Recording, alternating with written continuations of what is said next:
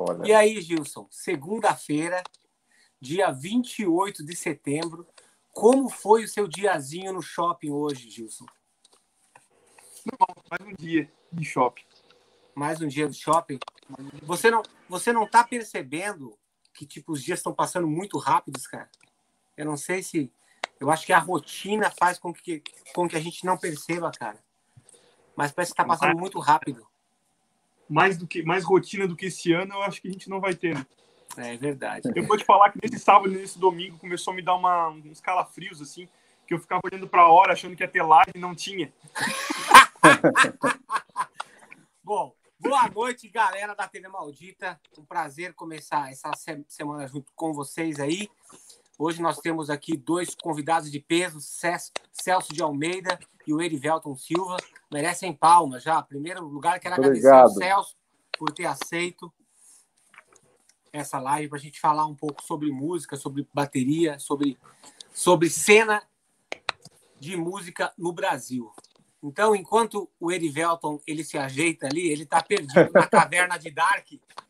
Está perdido na caverna de Dark. Celso, vamos começar assim, ó, falando o que estava acontecendo na tua vida quando você ficou sabendo que a gente ia ter que ficar em casa. Se você imaginava que você ia ficar em casa tanto tempo.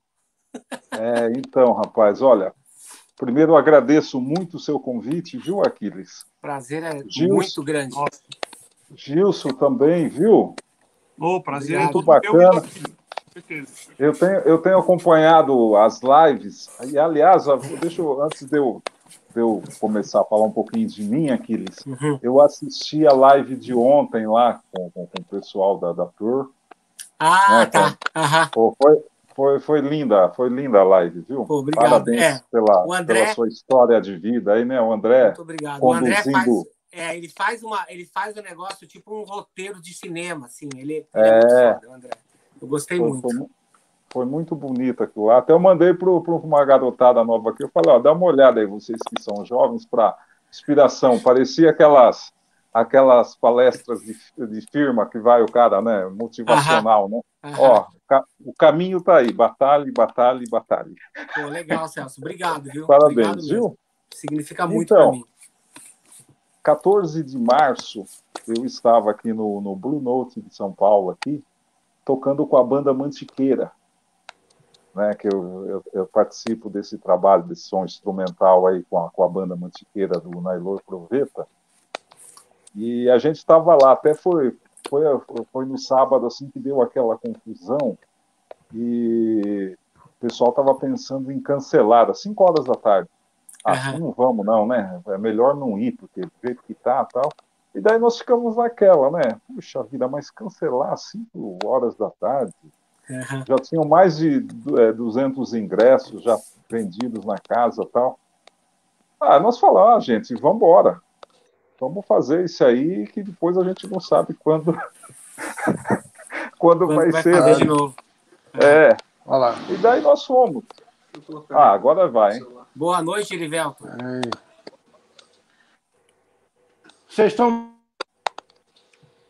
tá com fone travado. aqui, mas eu acho que o meu Pedro está travado. Não, tá entrando. Tá entrando, né? Agora tá dando uma travada. Agora parou, ó. Congelou. É. Não sei se aqui foi uma boa, mas é a internet aqui em casa é eu estou na casa do meu pai, vim. Vocês estão me ouvindo? Tá picotado. Não, é, tá meio picotado. Será?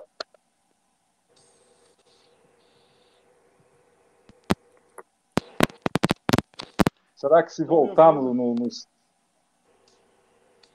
Eu estou ouvindo ele. Celular, falar, engraçado. Viu, Erivelton, se você tiver de repente Opa. um outro se você tiver, de repente, um outro celular que você possa tentar, às vezes o Wi-Fi está meio, tá tô... meio instável e o 3G tá funciona melhor, viu? Não estou ouvindo você direito. É, então, talvez se você tentar mudar o celular, funciona melhor. E aí? Me ouvindo? Tá travando. Tá baixo? Tá travando. A conexão tua tá muito boa, hein, Celso? É, eu, eu tô aqui do ladinho aqui do, do roteador também, né? Meu, é, e com, e com esse monte de festival de live, Celso, você que é um cara que vem de uma, de uma geração completamente é, alheia a esse tipo de coisa, como que você está lidando? É, como que você está lidando com tantos, com tanta gente querendo fazer live? Você está falando de uma pessoa que veio do tempo da datilografia, né? Curso é. de lá. ASDFG. É isso aí. Na é. época você fazia curso. Cara, se você falar para um, um, jovem de 15 anos, você sabia que existia um curso de datilografia? Ele vai dizer, mas para que perder esse tempo? É. Né? É. Você pode pegar o celular e você fala, e aí ele mesmo escreve. Então, por que você vai aprender a digitar? É, então, rapaz, e ao mesmo tempo, aqui é muito bacana é, a gente é, ter tido, né, no meu caso, ter tido a oportunidade de, atravessar por todos esses momentos, né? é. Era a datilografia, a máquina, lá depois pintou a máquina, bicho, aí vai, aparece a idade, né? Máquina elétrica. Máquina elétrica, exatamente. A elétrica era um negócio, puxa, quem tem uma máquina elétrica e é, sempre muda a técnica, né, para mexer, é. para não sei o quê. E daí vai, vai muito engraçado isso aí, né? Desde também do LP, né? É verdade. Fita cassete, fala, LP. É, escutava LP, acho que tinha aquele de 78 rotações em casa ainda. Uhum. E daí foi mudando fita cassete, né? fita cassete, o gravador, nossa. As fitas cromo, né? Vamos comprar fita cromo que é melhor, que a, que a fidelidade é melhor. É, é, som no carro tinha que ser aquele Rodstar, né? Rodstar, é, exatamente. É. Numa, numa, numa época que a fidelidade de uma fita era importante. Então, daí você vê, né? Daí você fala, então, Celso, você está com 135 anos. Tô bem, né? Mas qual que é, qual que é assim, a, a mídia social que você mais gosta, que você interage mais? Que você se sente Rapaz, mais à vontade, assim, fala, puta, aqui eu, eu acho eu legal. Tô, eu tô sempre eh, mexendo ali no, no Instagram uhum. e no Facebook, assim, que, que eu acho que é, é, é para mim é mais fácil, né? quando dá um aperto, eu chamo, eu peço ajuda aos universitários, né? Meu filho, o minha esposa também, que ele também alguma coisa que eles falam inglês bem, né? Uhum. vem cá, o que está acontecendo aqui? Daí, daí vai para o help mesmo, não tem, não tem jeito. Mas daí a gente vai, né? A gente vai levando assim, vou procurando. Peraí, desculpa, derrubei uma água. É, a gente vai a gente vai procurando aí, tá, tá, tá firme nesse, nesse momento jovem, né, do, da, da tecnologia, uhum. E vamos seguindo, assim, procurando estar interagindo com, com o pessoal para dizer que a gente está por aí também, né, no, no, bom sentido, né? Claro, faz parte aliás, desse universo, né? É, aliás, eu, eu, entrei nesse negócio de, de, de Facebook, fui, eu, eu, eu, tive uma vez, eu tive, eu já tive um endorsement é, de bateria, né? Quando eu entrei para o endorsement da bateria, eles falaram, oh, então é bom você ter rede social, colocar algumas coisas lá, tal. Daí eu comecei, eu vou ter que viver esse momento aí. E, e daí, é, é, vou, vou, tentando aí a minha maneira de de estar tá aí na ativa, né? Uhum. Você, você, tipo assim, você, você conseguiu assim se se, se instalar bem nessa situação onde os likes são importantes, que as pessoas, os patrocinadores começam a olhar a, a interação que você tem com o público, com os fãs, né, que fazem parte do seu trabalho, assim. É meio estranho, né, que hoje em dia tudo seja, seja, digamos assim, a moeda de troca da fama do músico são os likes que ele ganha através das postagens e das coisas que, que ele tem feito, né? Como que você sabe, assim, tipo, Celso, puta, isso daqui é uma coisa legal de postar, isso aqui eu acho que eu vou ter mais likes do que aquele outro post. Você se preocupa com esse tipo de coisa? Ou você, não, eu vou postar isso aqui porque isso aqui é raiz, isso aqui... Eu... Não, então, sabe o que é? é? Eu não sei se é, eu procuro ser o, o, mais leve possível, principalmente comigo, essa né, questão da cobrança, né? Uhum. É, porque depois você vai ver no, no final, da que eu falar do filme até que eu indiquei, uhum. é, é, porque eu acho que o seguinte, é, sou, sou, um senhorzinho, né? Com todo o respeito, né? 60 anos, né? Então não, não dá para. Peraí, não vou ficar louco aqui querendo postar as coisas e. Ah, o like, quantos deram? E tem, tem um dislike ali. Pô, eu vou precisar de um psicólogo se eu for entrar numa dessa. Né? E, uhum. e daí, como é que eu fui no consolo, assim, no, no, no, de ver que o seguinte, né? Primeiro eu olhava para esses negócios de like, assim, daí eu comecei a ver, assim, os artistas consagrados que a gente, que a gente gosta. Aí, ó, acho que vai dar Boa certo. Noite. Boa noite, eu, Elivelto. arrumei outra. Olha, tá melhor, né? Estão me ouvindo aí? A gente está tá ouvindo, tá mas está um pouco atrasado só. Uhum. Tá melhor. Consegui resolver um pouco. Aí, já foi. Vou ficar quietinho aqui, calma, desculpa aí. Não. Não, a gente quer que você participe, exatamente. É isso, seu pai, Elivel? É seu pai? É aqui seu onde pai? começou tudo. Ah, aí olha começou aí, tudo. gente. Caralho, que foda isso. Que maravilha. E tá ativo, né? E tá tocando, né? 86 anos tocando tudo ainda. 86 caralho. anos, caralho. Que maravilha. Nelson, é o Nelsinho, o famoso Nelsinho de Brasília na época, né? Tudo. Nelsinho Lenda, é isso aí. E você, Celso, é. você, você, você tem filho que resolveu ser músico também? Eu tenho um filho, guitarrista, ele toca no aquele artista Maurício Manieri. Aham. Então tem aí, tem até tem, tem um tem um DVD que eles, um, o DVD, o meu filho participa dos dois últimos DVDs aí, os mais recentes do Maurício Manieri, né? Uhum. E tem um, é um, um magrelão compridão lá, sorridente, tocando guitarra do lado lá do Maurício, do lado direito é meu filho, o Fábio Teixeira. Fábio Teixeira, legal. É, Quando você quando você percebeu assim que ele falou, puta, parece que ele vai ser músico, hein, cara? Ele tá me pedindo guitarra, tá me pedindo para fazer aula. Você, você, você deixou ele assim ou você ficou um pouco preocupado assim, puta, mais um músico aí na família? Então, rapaz, o que acontece é o seguinte: a minha esposa é cantora também, né? Ah, então é. Então é... eu venho da, é, eu venho da família de, de músicos, né? Então, pra gente é, meio natural, a gente sabe como é que é, né? A gente sabe como é que é, mas se o bichinho pega, a gente fala, puxa, vai, vai em frente aí. A gente não, não, nunca sabe o que, que, pode acontecer, né? A realidade é essa aí também, né? Uhum. Então você procura dar uma condição assim, ó, tá aí, a ferramenta aí tá na sua mão, ele, ele é uma, é uma pessoa estudiosa tal, e então a gente fala, o destino só, só Deus sabe aí, né? Faz o que você gosta.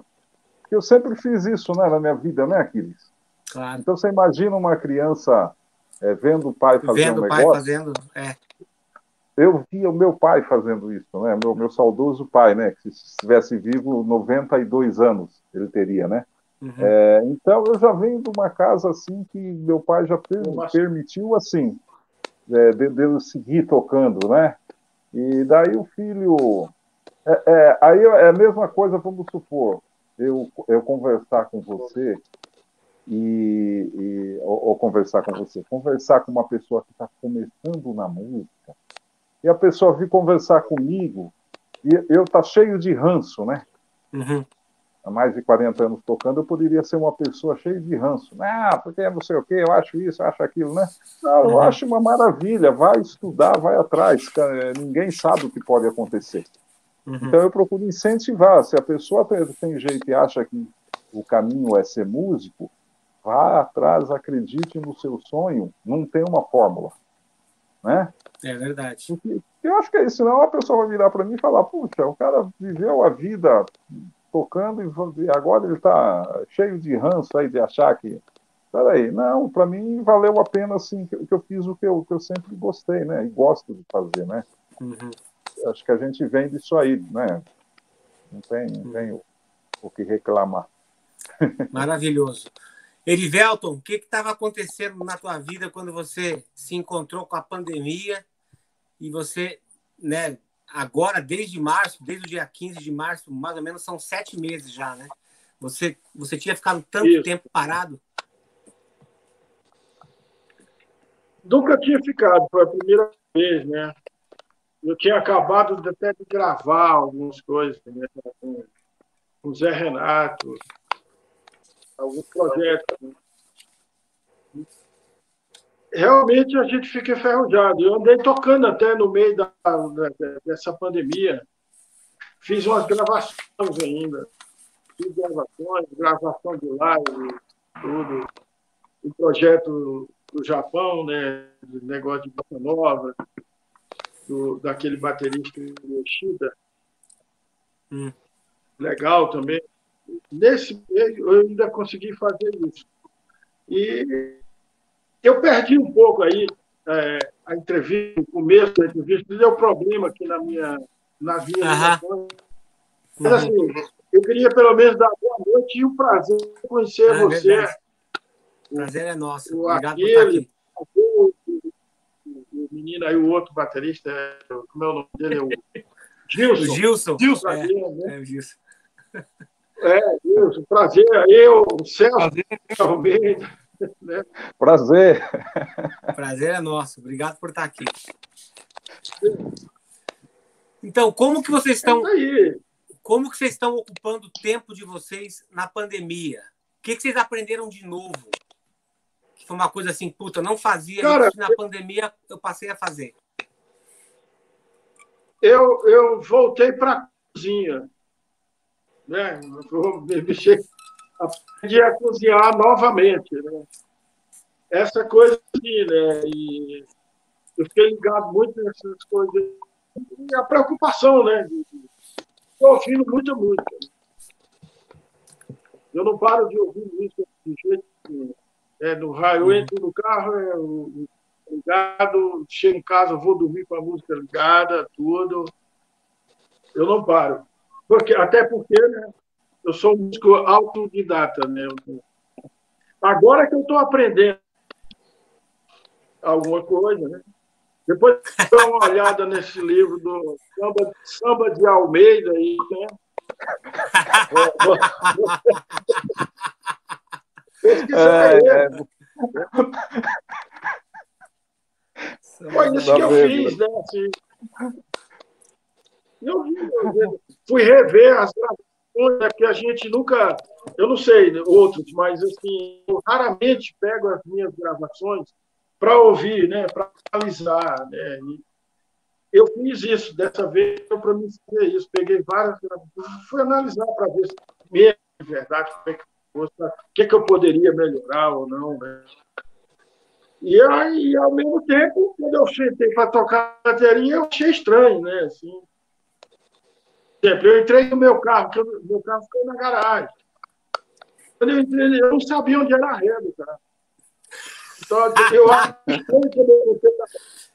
a bateria que eu fui tocar, eu achei que parece que eu, parece que eu estava batendo em qualquer coisa. A gente fica enferrujado mesmo, mas enfim, eu é, tive essa assim. coisa. Eu fui para a cozinha, cozinhar, almoço, aquele negócio, entendeu? Porque depois a gente tem o que mais o que fazer, porque está tudo parado. E a gente. É, é verdade. É isso aí. E, Quer ver, e você, vim aprender. Hã? Finaliza aí. Ah, então. Você estava falando que você, que você veio aprender, Erivelton, o quê? Não, reaprender a cozinhar. A cozinhar, Virar tá. cozinheiro. Entendi. Isso. É. E você, Celso? Olha, nesse, nesse meio tempo, desses seis meses aí, é, o que eu devia aprender, fazer direitinho mesmo, continuo só levando bronca, que é limpar o apartamento, né? E. assim, na, na, na, realidade. Eu fiquei é, muito aqui em casa, né? Algumas aulas online, né? Que, uhum. né, que acabo conseguindo dar. E, escutando música, acho que é o normal da gente que é músico, né? A gente não consegue ficar, né? Você bota um som na cabeça e fica ouvindo alguma coisa, né? Pra, durante o dia a dia, né? Uhum. E, e, e, querendo sair logo dessa, sei lá, desse pesadelo, né? Os dias ficaram iguais, né? Todos os dias, né? E, e, e, como você estava comentando, né, também dá essa impressão, os dias é, estão passando rápidos, mas, mas estão judiando, né? É verdade. você fala, puxa, então é hoje? Não, não é hoje. Vamos aguardar agora um pronunciamento que daqui 15 dias, talvez, e e a gente vendo isso aí, né? A situação é, ficou delicada, né? Para a maioria dos músicos, né? Uhum. É, que, que, vivem como a gente, assim, de, de, shows e tocar em eventos, tudo, né? E é isso. Daí a gente vai para aquele, procurando sempre ter uma posição positiva, aquele negócio, a saúde está boa. Então vamos, vamos seguir. E é aquele negócio, viu, Aquiles? Eu tento ser sempre, sempre leve, viu? Ah, legal procuro, isso. É, é, eu procuro levar tudo assim numa boa, sempre aceitar na, na medida do possível o que vai acontecendo, para, né, é, sei lá, eu não, não eu procuro, espero não ser um, um velhinho chato, daquele rabugento. Erivelton e Celso Almeida, por favor, me falem me falem assim, como que é um dia normal de vocês na quarentena? O que, que vocês fazem para se ocupar? A hora que dorme, a hora que levanta? Bem, eu eu estou aqui na casa do meu pai, né? Eu vim do Rio para para passar uns dias com ele e ele tem uhum. aqui a bateria montada ali, né? Volto, vou lá, dou uma tocada e é aquela coisa, né? Por aqui, perto, aí cozinho aqui para ele também. Minha filha, meus irmãos, todo mundo me ajuda aqui também. A gente cozinha, lava a louça, e depois volta lá, ouve música, toca mais um pouco, para. Entendeu? É assim. Porque não tem outra opção. Nós não estamos trabalhando por aí como era antes. Uhum. E estamos esperando que melhore isso, né? Não tem outra coisa. A preocupação tem sido essa, no momento.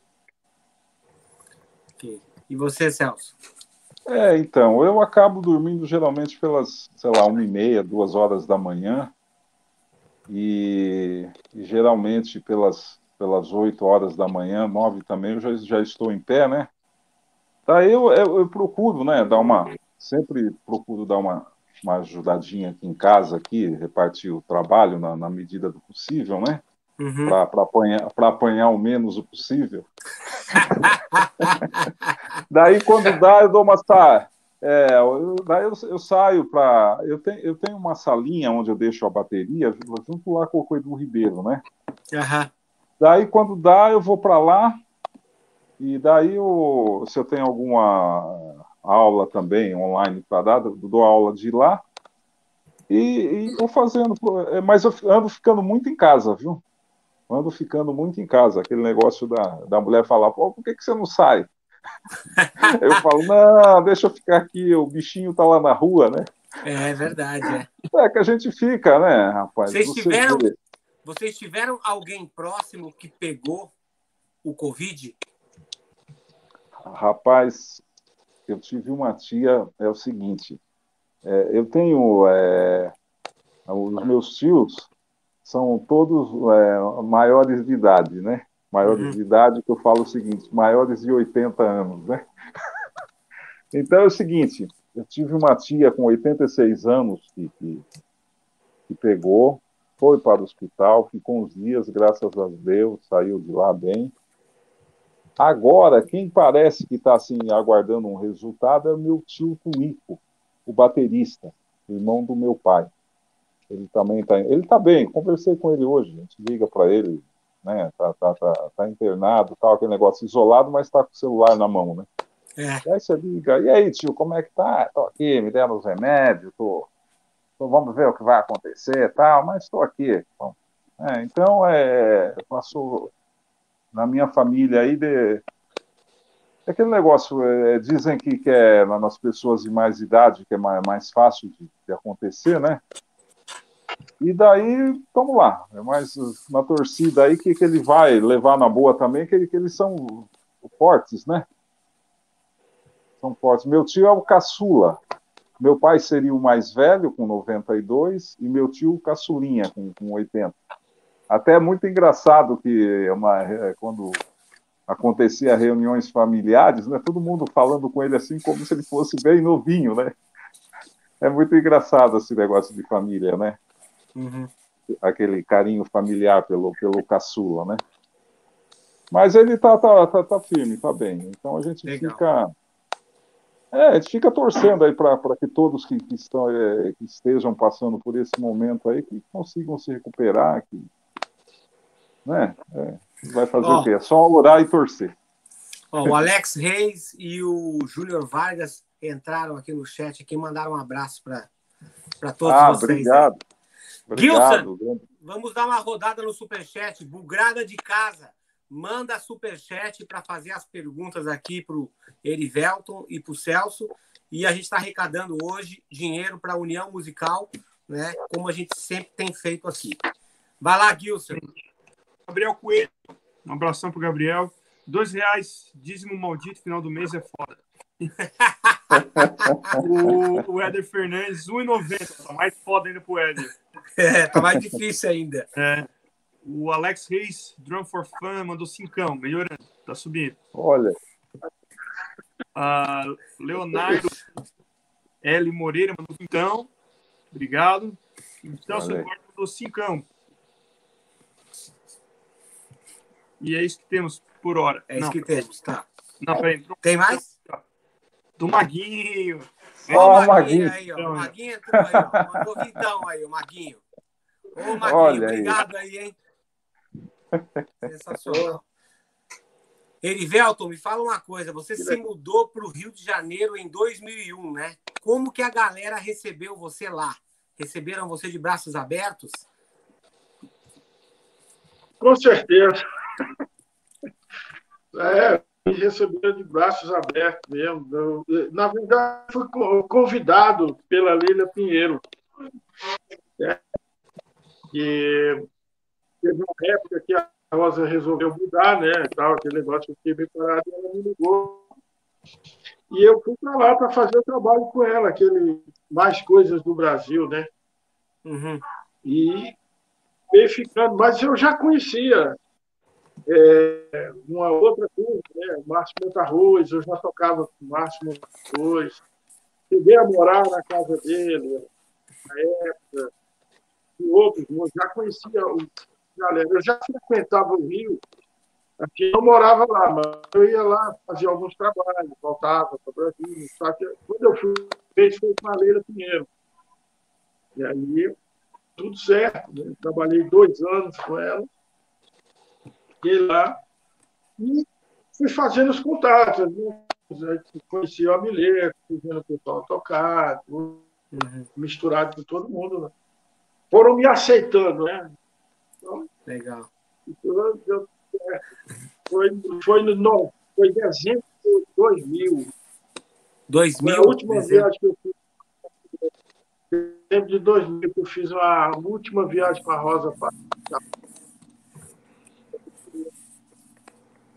Daí, quando... Aí quando eu cheguei, aconteceu isso. Quando você chegou lá no, lá no Rio, assim, você se acostumou bem com, com a cidade, com aqueles negócios de linha vermelha, linha amarela, porque Brasília é muito mais é, blocada, né? Tipo assim, todas as vezes que eu vou para Brasília, a impressão que eu tenho é que eu estou no mesmo lugar, mas é tudo diferente, né? Mas é igual. Tipo, muda, né? Mas é igual. Então, lá no Mas é Rio é era bem diferente, né? Tipo assim, como que você é, como que você se adaptou numa cidade que tem, a, tem essa fama de ser tão perigosa? Cara, eu, eu, eu, eu, eu vivo aqui, vivi muito aqui na Ceilândia. A Ceilândia também era, era meio perigoso, agora é mais, né, também. As coisas são assim. Mas quando eu cheguei no Rio, eu evitava, realmente eu tinha medo de acontecer um assalto, alguma coisa. Até hoje eu tenho. Entendeu? Então, eu não vacilo, eu não vacilo. Quer dizer, não vacilar, porque você sai para trabalhar, para tocar, carregando instrumento do carro, tudo pode acontecer a qualquer momento. Ser, a verdade. Graças a Deus, eu, eu tive a mas é, é e, e, fica essa preocupação muito grande, porque nós não temos, nós não temos previsão de, e a segurança é muito fraca com relação a isso. Né? E a gente vive com medo, eu não tenho dúvida. Né? Mas assim, eu fui acostumando, eu moro ali perto do, do Tabajá, né, no meio de Copacabana. Estou acostumado, mas eu saio na rua, para lá para cá. Perdi esse medo. Perdi esse medo, mas eu ando. Eu, assim, eu tenho medo quando eu termino de tocar, aí eu guardo a bateria, boto no carro e eu quero ir embora logo. Embora logo, ficar tranquilo. Mas. Muito. Me adaptei. Assim, eu não andava de ônibus, agora eu ando de ônibus. É. Uhum. A gente vai acostumando. Você vai acostumando com o ritmo da cidade, pessoas, entendeu? Aí, uhum. Muito bem. Celso, olha aqui, ó. Gal Costa, Gilberto Gil, Fafá de Belém, Ed Mota, tipo Hermeto Pascoal, entre outros. Leila Pinheiro também. Qual que foi assim, tipo assim, a principal diferença num show do Gilberto Gil com o Hermeto Pascoal, que é um cara que costuma fazer música às vezes ao vivo. O que, que você pode falar de diferença de artista? Como, então, como, como que, eles, que eles aceitavam a sua bateria dentro da música deles? Deixa eu, então, aproveitando, esclarecendo. É, quando a gente coloca assim, é, eu, fiz, eu fiz um show com a Gal Costa, eu, fui, eu fiz um sub para o Jurim Moreira isso, uhum. acho que 90 e, sei lá, 90, 98, não sei, faz muito tempo, né? E o Gilberto Gil, eu participei de um show aqui com a orquestra do Arte Viva, do Amilson Godoy. E foi um final de semana que era o Gilberto Gil convidado. Tinha a cantora Maria João também, de Portugal. E o Nico Assunção até estava de contrabaixo também. Uhum. Então, eu tive essas experiências.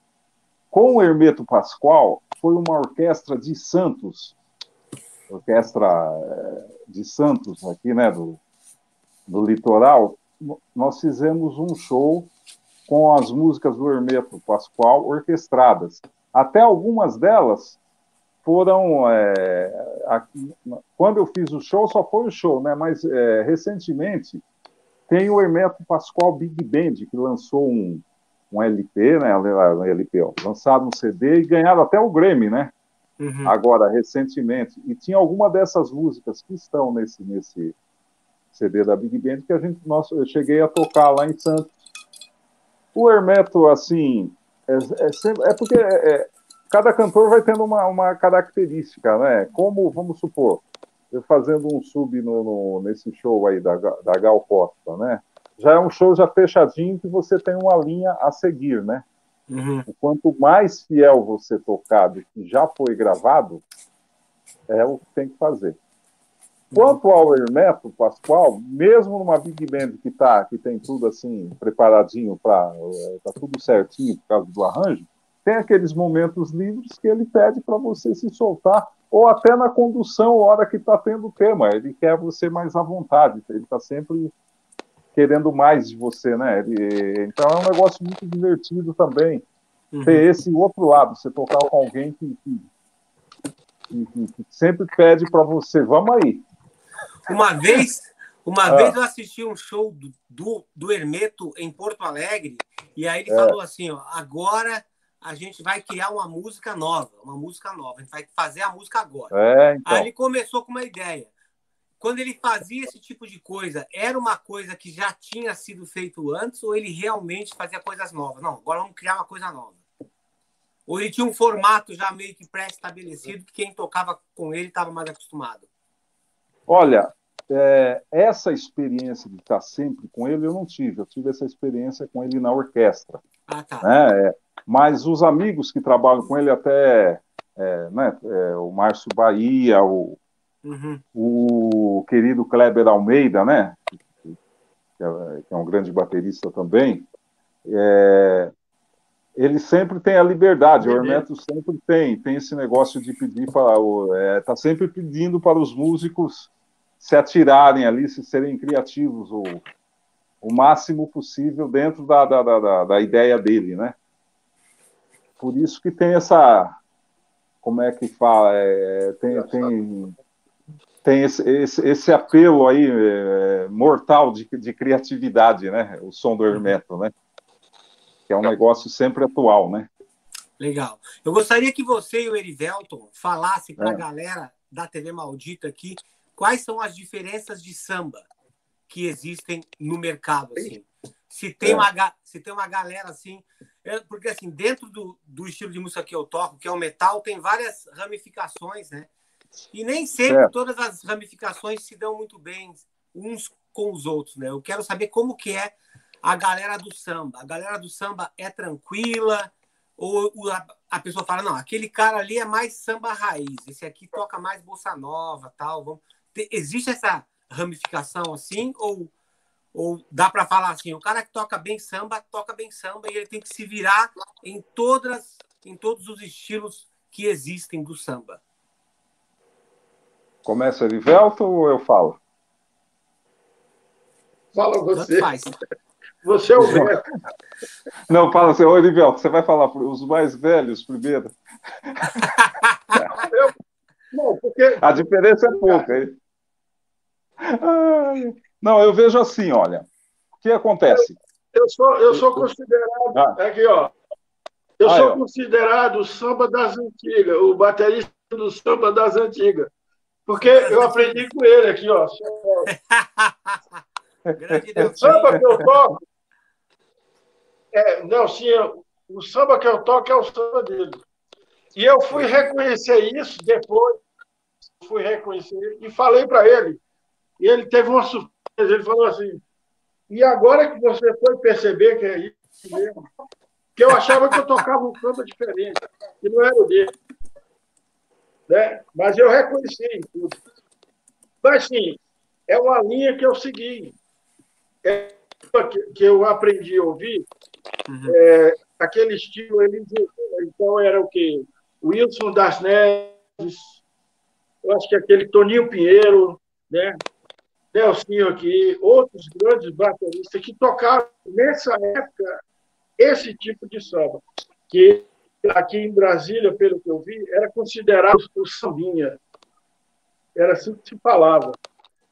Vamos uhum. tocar um sambinha. Aí, nesse estilo, né? é diferente daquele samba de escola de samba, né? E é, eu fico tentando me aperfeiçoar nesses estilos assim também, né? Porque tem várias levadas de samba, né? Então, uhum. e de tanto que eu ouvi essas coisas do pessoal aí de São Paulo, os músicos, tem o mesmo estilo da gente tocar samba, é uma tradição que tem é, é, da cultura brasileira, o samba, tem esse samba. Eu, eu acho que é interessante você seguir essa linha, preservar isso. Porque estão, na minha opinião, estão mudando, tentando uma coisa diferente, mais, mais fácil, vamos dizer. Né? Eu acho que. E é uma você... linha que eu sigo, né? Eu tenho 57 anos, na época eu aprendi a ouvir essas músicas para aprender a tocar, foi assim. Entendeu? É tanto que hoje, escola de samba, eu estou tentando fazer bateria diferente. Né? Mas eu acho que é, é por aí. Eu sigo a linha que eu aprendi, assim, que eu fui. É, que ele me ensinou, que era é, o Bossa Nova, exatamente. Bossa Nova. E aí, Celso? E eu aprendi mesmo, Bossa Nova, por aí. Entendi. Existe uma, assim, ó, depois que o Celso falar a posição dele, ah. existe assim, tipo, uma coisa que seja básica para o cara entender se ele sabe tocar samba? O que, que é mais importante? O swing do chimbal, o aro da caixa, a pulsação do bumbo? E quando você vê um cara tocando samba errado, assim, isso te machuca? Fala assim, meu, esse cara não deveria estar tá fazendo isso.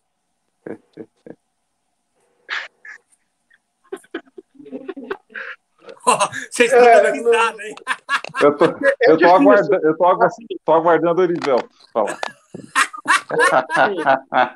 Eu, eu também eu tenho, eu tenho dificuldade de tocar samba até hoje, esse samba. Para você colocar o bumbo, né?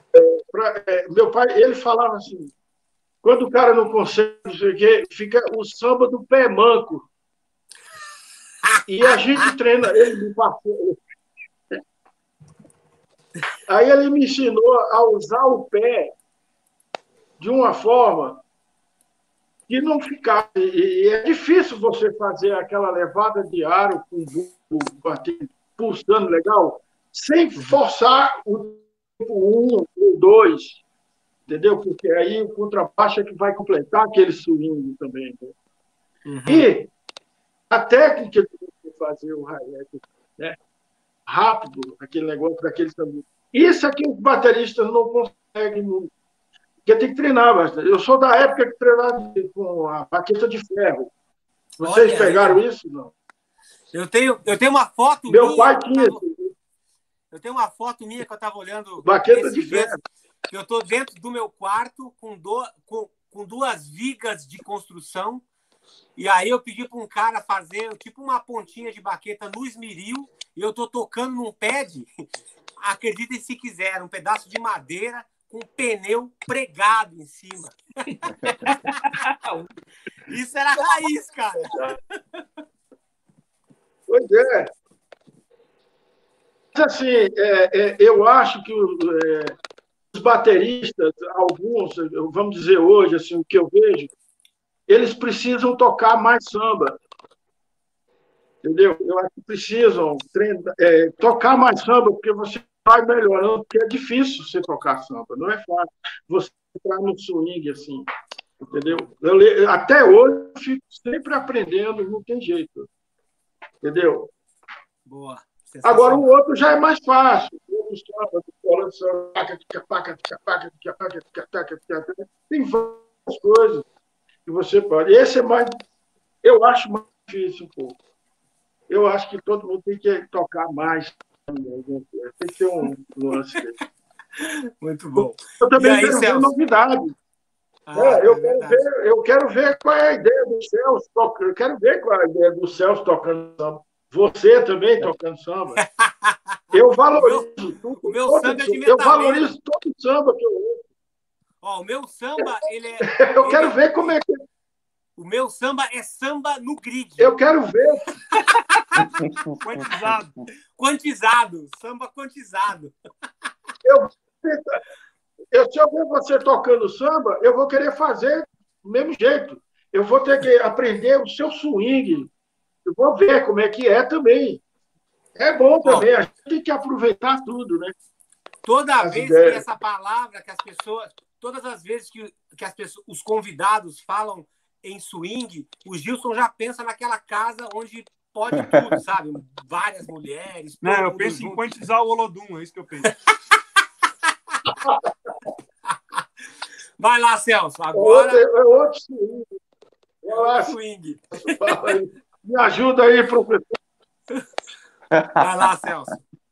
Então, rapaz, é, tem como é, você, assim, você falar, olha, existe o samba, o samba tal, Tem. samba tal, samba tal, porque daí, então, que, pra galera olha, que não entende tanto, consegue entender, né? então, né?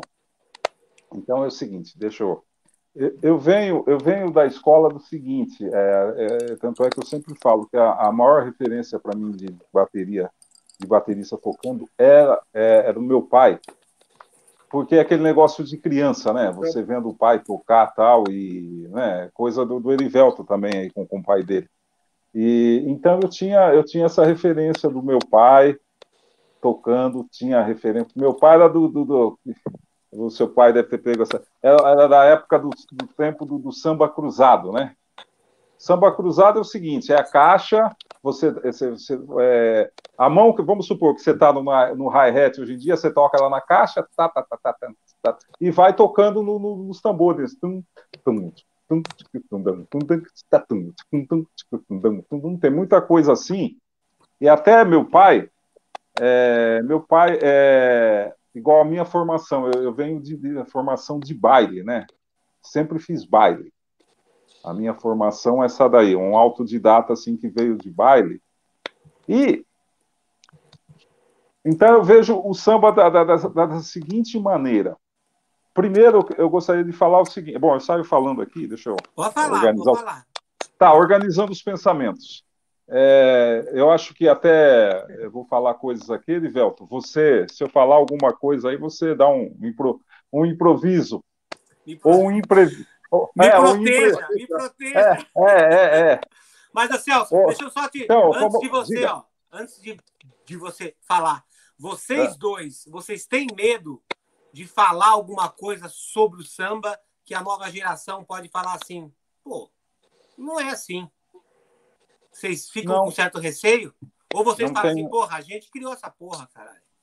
Deixa eu te falar o seguinte, não é, não é, não é caso, deixa, é, até aproveitando você falou esse negócio de criar, né? até eu quero, a, a, vamos aproveitar esse momento, Erivel. Eu acho que a gente tem duas coisas em comum, eu e Erivel.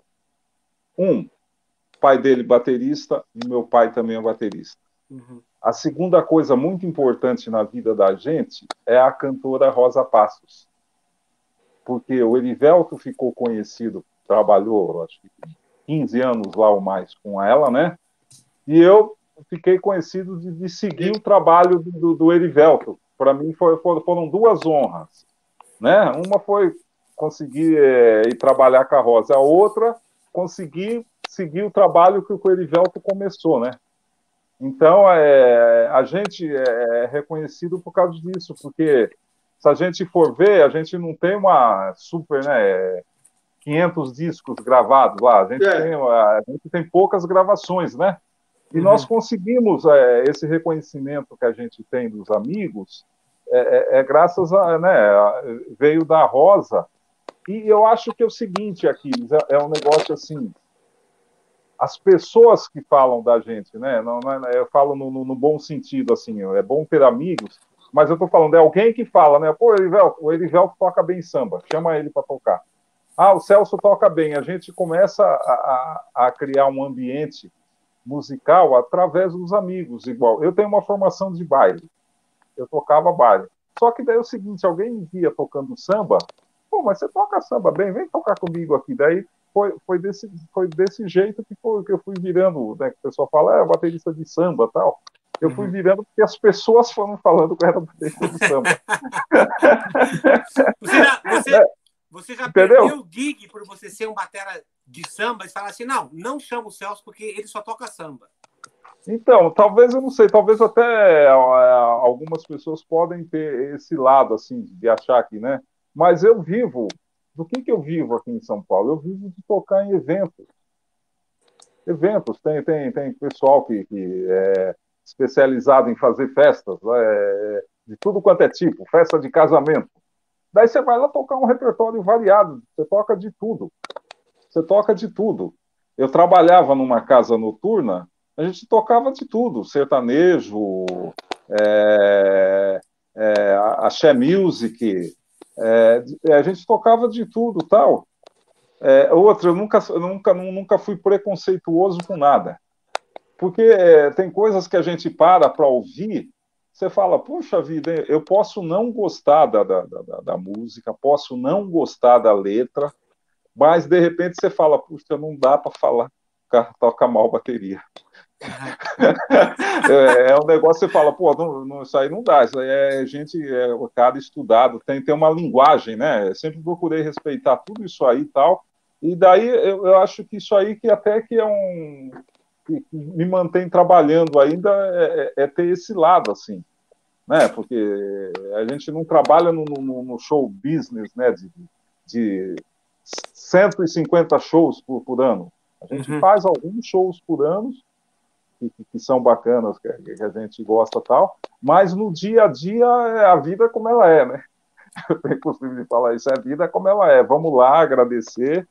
Bom, voltando para essa, essa história do samba aí, uhum. é, que é até o seguinte, quando que é muito engraçado também. É, eu, eu comecei, entrei nesse negócio de dar aula, que eu fui convidado, né? Fui convidado aqui, a, é, a escola do Auditório Ibirapuera. Tem, uhum. tem, um, tem uma escola lá, né? E quem cuidava da escola, um dos, do, do, que eram cabeça da escola, era o, o, grande maestro José Roberto Branco, o Branco da, da banda Savana. Ele que começou com a escola lá. Nos primeiros anos da, da escola, quem deu aula lá foi o, o Lelo Izar, que era o baterista também da, da, da, banda Mantiqueira. Bom, ele parou de dar aula, daí eu fui convidado e estou lá, acho que há mais de 10 anos trabalhando com esse projeto.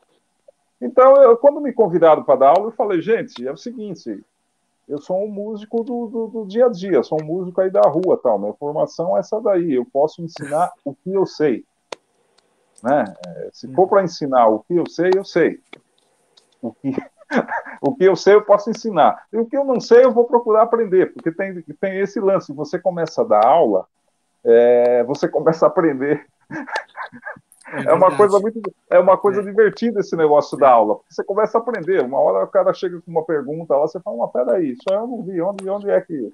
Ah, vou, vou, vou, cita alguém, não, isso aí eu não vi tocando. Daí o cara já mostra no, no, no Will, ah, dá uma olhada aqui, professor, esse cara tocando. Você fala, pô, eu não sabia, olha como toca bem e tal. Então você uhum. aprende as coisas, você vai uhum. aprendendo. Bom, voltando aí, tipos de samba que eu penso. É, eu comecei a tocar em, em, a, a, partir dos anos 70. O meu pai, na, na casa dele, ele tinha o um disco, ele tinha LP do Edson Machado, Milton Banana o Zimbo Trio. Uhum eram esses que é, escutava na época, eu gostava. Então, eu já comecei a gostar desse estilo de samba, que era o a, a, do samba jazz. Certo? E daí foi passando, é, anos 70 também, é, a gente vai ficando interessado, daí pinta quem? Pinta o Paulinho Braga, com a Elis Regina, Pascoal Meirelles com o João Bosco, né? É, é, João Cortez, Paulinho Briga, começa até o Lima, né? E tinha referência também do Wilson das Neves. Wilson das Neves, um baterista acho que foi um dos que mais gravou samba, né? Elisete Cardoso, Clara Nunes, tocou com a Elis Regina. A, até o Nery Velton, na discografia da, da, da, da Rosa Passos, tem um, tem um grande número de gente. É, Wilson das Neves está lá, no, tocou na, com a Rosa. Paulinho Braga, né? Isso. Paulinho Braga. Paulinho Braga. Da geração. Da, da, da, oi? Você falou um nome? Luizão. Luizão, Luizão Maia, baixista. O baixista, né? Então. E o. Tem da, da geração mais nova, é, o Edu Ribeiro, o Rafael Barata, né? Isso. Então, o que, que acontece? Isso eu vou falar para um, um é, assim, minha forma de pensar. Samba tradicional, hoje em dia, samba tradicional. Eu procuro dizer para a garotada o seguinte: procure saber é, do, do, dos mais antigos, Wilson das Neves, que vem, que, que, que, tem, né, por causa das gravações históricas, né, que ele fez, Elza, Elza Soares, um montão de coisa. Uhum. Wilson, da, o Wilson das Neves vai lá procurar. Daí, querendo fazer um link rápido para os anos 2000, tem o baterista André Tandeta, que era o baterista do Wilson das Neves quando ele virou cantor. E também tem uma onda, tem uma onda tradicional de, tocar, né? Então eu vou, eu, vou, eu, vou, eu vou por essa vertente. Olha, baterista de samba tradicional, para a gente. Eu, eu, vejo o samba como vertentes de, de, né, de tipos de samba tradicional. Vai lá atrás do Wilson das Neves, daí você vai encontrar o André Tandeta lá, que foi, que era o baterista dele lá. O Jorge Gomes, Jorge Gomes eh, Samba, né? Vamos dizer assim, porque tem o Jorginho Gomes, uhum. que tem a, é, do, do, do, irmão do Pepeu, que até tem uma gravação antológica do, do Brasileirinho, né? Com a Baby Consuelo, né? Uhum. É, o Jorge Gomes, eu falo o seguinte: o Jorge Gomes ele, ele tem muito samba gravado com grupos de, de pagode, como tem o Zeca Pagodinho, né? DVDs com o Zeca, Zeca Pagodinho, com Bete Carvalho. É, e tem o que tem o baterista, o Maia também, né? Do, do que é o baterista do, do, do Zeca Pagodinho.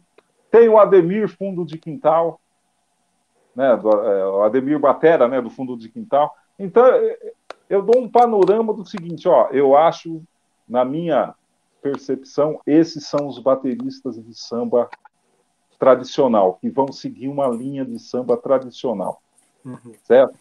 Daí, outra linha de samba, daí a gente vamos falar, vamos lá para o pagode. Uhum. O pagode. O pagode, que é aquele negócio, tudo é samba, né? Eles, é, é então, o, o que que, é, é o que que o pagode é o seguinte. Samba e o pagode. O pagode é do, o que, que aconteceu? Edivelto, você dá um, dá um imprevisto aí, a hora que eu falar. Não é improviso, né? Dá um imprevisto. Acontece o seguinte: o pagode, nos tempos áureos, era uma reunião de sambistas, de sambistas tradicionais que convidavam. Ah, um falava com o outro, vamos lá em casa fazer um pagode hoje no final da tarde. Era uma reunião, eles iam tocar samba tal e depois o pagode virou um gênero musical. Uhum. Né? Nessa dele virar um gênero musical, que você vê, são, são melodias mais populares, né? tem outra linhagem, tem, tem um jeito pop de se tocar o samba, né? E daí, daí eu diria o seguinte: essa linha do, do, do samba, do pagode hoje em dia, assim, vamos supor, vamos representá-lo assim, pensando lá, é, o, o cantor Dilcinho, ah, é o Williams, Williams, Williams, Williams Mello que toca a bateria lá. Ele toca um samba, toca samba de maneira diferente, você vai ver que é diferente, mas é um samba, né? É, tem, um, tem outro cantor também, o Tiaguinho, é o Fabinho Vioto tocando bateria lá. Então, eu vou mostrando para a galera, vocês estão vendo? Isso também é samba, só que foi denominado pagode, tem, tem essa linha aí é diferente. Você vai ter um pop no meio, tem hora que tem é, uma preparação grande, né? Que vai, vai até para o lado assim de um, de um, gospel shop, de um samba, né? Tem, tem um lance assim, é a, mas, é a, mas é a linguagem que eles usam nesse samba, né? É, o pessoal super técnico, super preparado.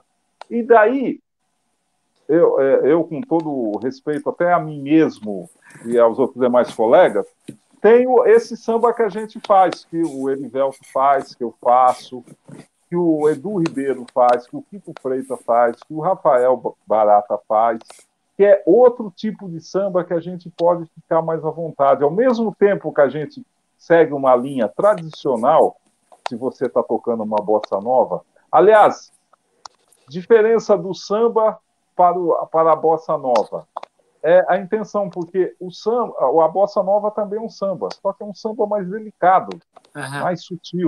Você tem que tocar ele ali, né? E, oh. e, o samba é com mais pressão. Entendi. E se o cara for boca de burro, fizer um é. padrão, padrão de bumbo do samba e tocar a caixa no 2 e no 4, pode? Aí vai depender do, do, do, do, do arranjador. Ah, você não esperava essa saída, né? Você não esperava essa saída, né? É, Ó, ali no meio vai ter o.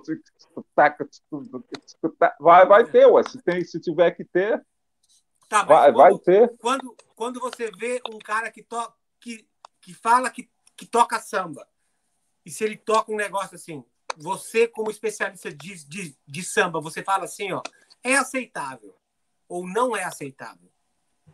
Então, eu vou perguntar para eu vou perguntar qual é o que, que, tipo de samba que você está pensando em tocar aí? Me diz o seguinte aí, você está pensando em quem para tocar esse samba? Porque eu acho que isso, a princípio, quando a gente começa a tocar, né, Erivel? A gente tem alguém na cabeça, né?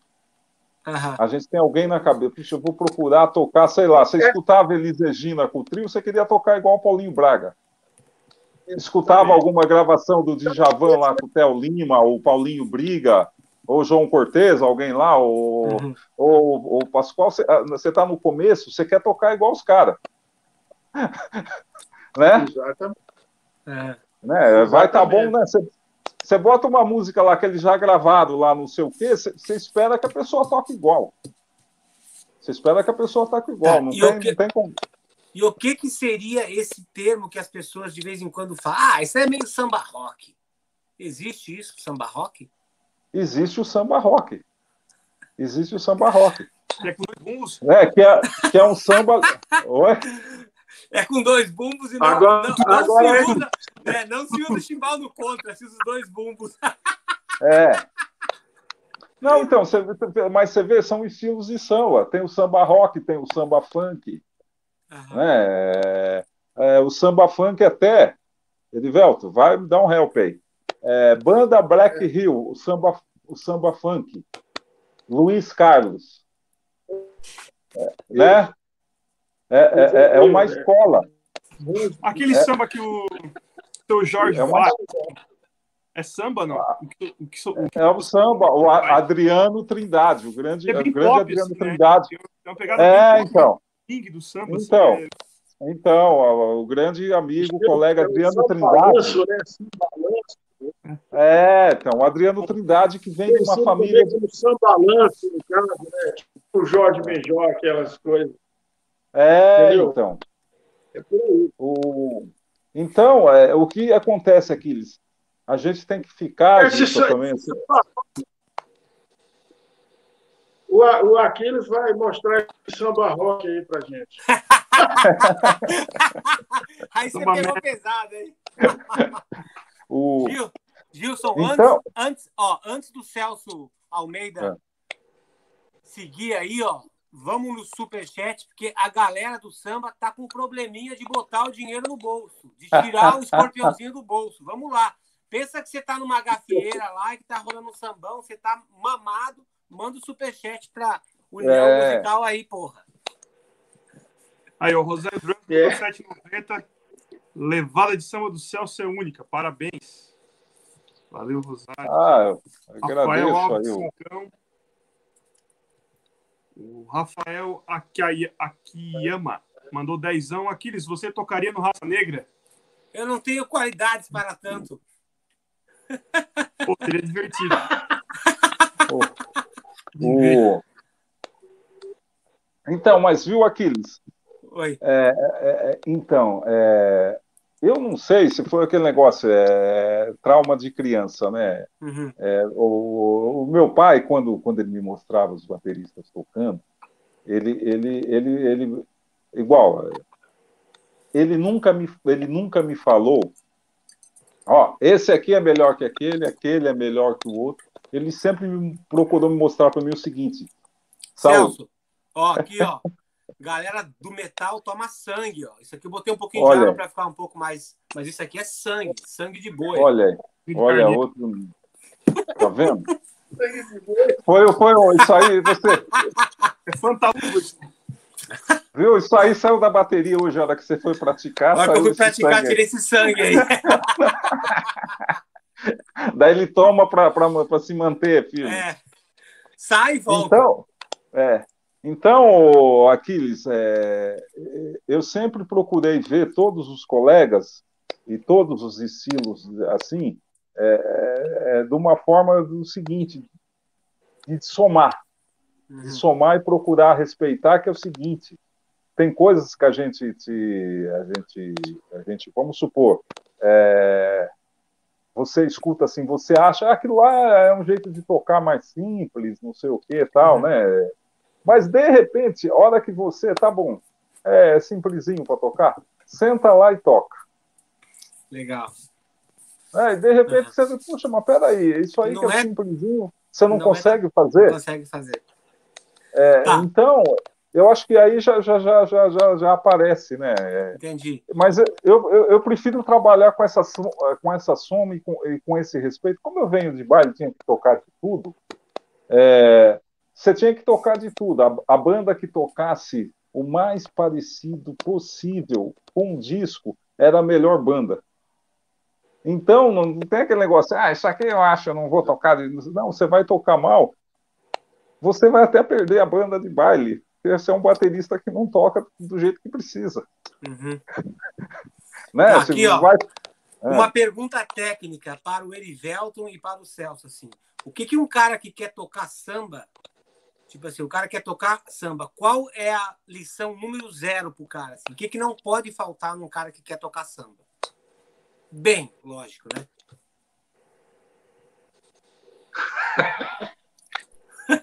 Tempo. Tempo? Pulsação?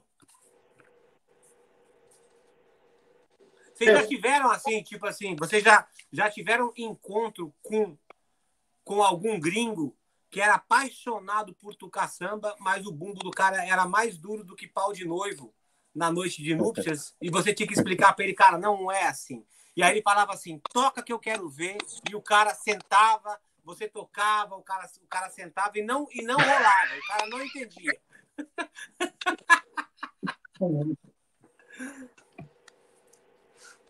É porque é difícil esse samba que a gente toca, esse bumba dois,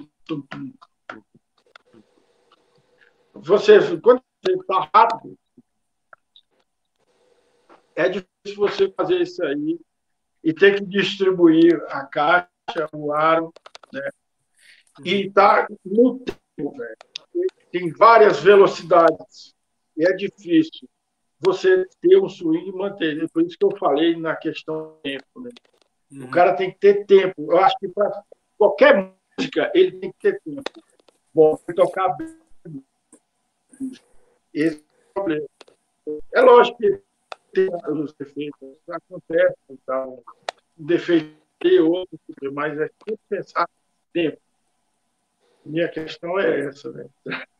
E é difícil você é difícil você manter isso num volume alto e, uhum. baixinho, e pediu. E, e ter, é, o treinamento seria é o lance da borrachinha mesmo, que a gente aprende. É isso aí. Entendeu? E estar tocando. Porque você vai se apertando ali, vai consertando, consertando na outra. Tem isso. E, e você tocando com pessoas também e tem um conhecimento, você aprende muito mais ainda. Isso ajuda. Tem um cara que tem o costume de tocar você. Aí você começa a distribuir. Soltar, tocar diferente, limpar, né? é por aí. Eu acho que o cara tem que ter isso. Eu me preocupo muito com esse negócio do tempo. Celso, o que, é que você tem a contribuir? E outra coisa, eu quero saber, ah. quero saber também se os bateras de, de, de samba puxam o tapete um do outro. O cara tem que ter gingado para ficar em pé. então, primeira, é, primeira pergunta aí. Eu acho que é o seguinte, para tocar bem samba, eu acho muito bacana a pessoa começar ouvindo, assim, é, isso é a minha opinião, né? Hum, As pessoas que criaram isso aí. Então, para mim, é, quem criou esse jeito de, de bateria, é, eu acho que é o seguinte, nós somos seguidores, né? Nós somos seguidores, né? Há décadas aí. Então, é, vamos supor, é, eu começo mostrando lá, olha, põe lá é, o Milton Banana, vai conhecer o Milton Banana, vai conhecer o, o Edson Machado, o Zimbo Trio, o Rubinho Barsotti, daí entra toda essa, essa turma deles aí, Ayrton Moreira, é, vai conhecendo, é, eu costumo passar uma lista, passo uma lista lá, sei lá, mais de 100 nomes de bateristas, que eu acho que é o seguinte, ainda mais na época que nós vivemos hoje, eu falo assim, de repente a garotada, é legal eles terem um panorama. Só que é o seguinte, olha, você vai ter que ir lá. Vai ter que ir lá nos anos 60, escutar aquele pessoal, e daí você vai definindo e vem vindo com calma, tal, vai passar, né? Vai passar. Vamos supor, eu falo sempre, olha, todos os bateristas que tocaram é, com a Elis Regina. Você tem que dar uma, uma prestada de atenção ali. Muitos passaram por ali, né, Erivelto? É, é uma escola, é, né? É, eu, eu acho ouvi que... muito. É, então, é, aí entra o Paulinho Braga, o, o, Rubinho, Rubinho Batera, né? O Chico Batera, é, o Dudu e... Porte tocou lá também, o Nenê, o Realcino, o grande Nenê, né? Uhum. O Nenê tá aí, com acho, 70 e poucos anos, ele está super produtivo, tá? toca piano, né? Compositor. Até encontrei um colega aqui, é, encontrei um colega que está sempre com ele, que gosta, ele falou assim, ele falou, Celso, você não acredita, todo dia da, da, da, da dessa, da, da, pandemia, o Nenê faz uma música. Caralho. Ele, ele compõe uma música. Ah, eu estou falando que é legal se você vê uma pessoa que tem uma linda história, o cara é produtivo, né? Está sempre ali firme. Então eu procuro mostrar isso aí, olha, vai aprender ali desde, desde o comecinho, vai entender, porque hoje em dia está fácil de, de, questionar, né? E quando a, o garoto quer questionar, eu mostro lá atrás, olha, o pessoal já fazia isso aí. Né? A gente pode ter uma linguagem de hoje em dia tal, é, porque a música permite isso também, Aquiles, esse, esse tipo de samba que, que a gente toca, né, Erivelto? Permite a gente poder expressar o que, a, o que a gente sente, né? Entendeu? Exatamente. Por isso, por isso que entra, eu falei desses três, mas esses três tipos de samba que eu vejo, porque uhum. tem esse samba que você pode tocar mais à vontade o que você sente. Vamos supor, tocando com, com a Rosa, eu posso tocar, tem a gravação lá original, mas eu posso chegar e fazer do meu jeito. Entendeu? Uhum. Logicamente, Logicamente que é o seguinte, eu vou escutar uma gravação lá, o Erivelto fez uma gravação. Tem coisas que eu vou procurar ali, vou, vou aprender com ele. Puxa, mas não é isso aqui, essa ideia aqui vai vir para mim. A hora que der certo, eu coloco ali, eu vou tentar fazer o que ele fez tal, porque eu acho bonito, marcou na música, eu vou tentar copiar. Não, mas o, restante eu vou por, por, por, por mim mesmo. Então você tem essa possibilidade, a música permite a todos que, que estão nela, de poder né, se expressar. Então, eu acho muito bacana esse, esse lado aí. Muito Só bom. que aquele, quando você vai colocar um, um, um iniciante para acho que para ele ter o, um bom caminho, ele precisa conhecer os mais velhos. Porque senão, é, tem muita gente que já quer começar pelo final, né? Uhum. É, pelo final, né? Pô, eu vi o Edu tocando, eu quero fazer aquele negócio, ó, você está indo para o final. Uhum.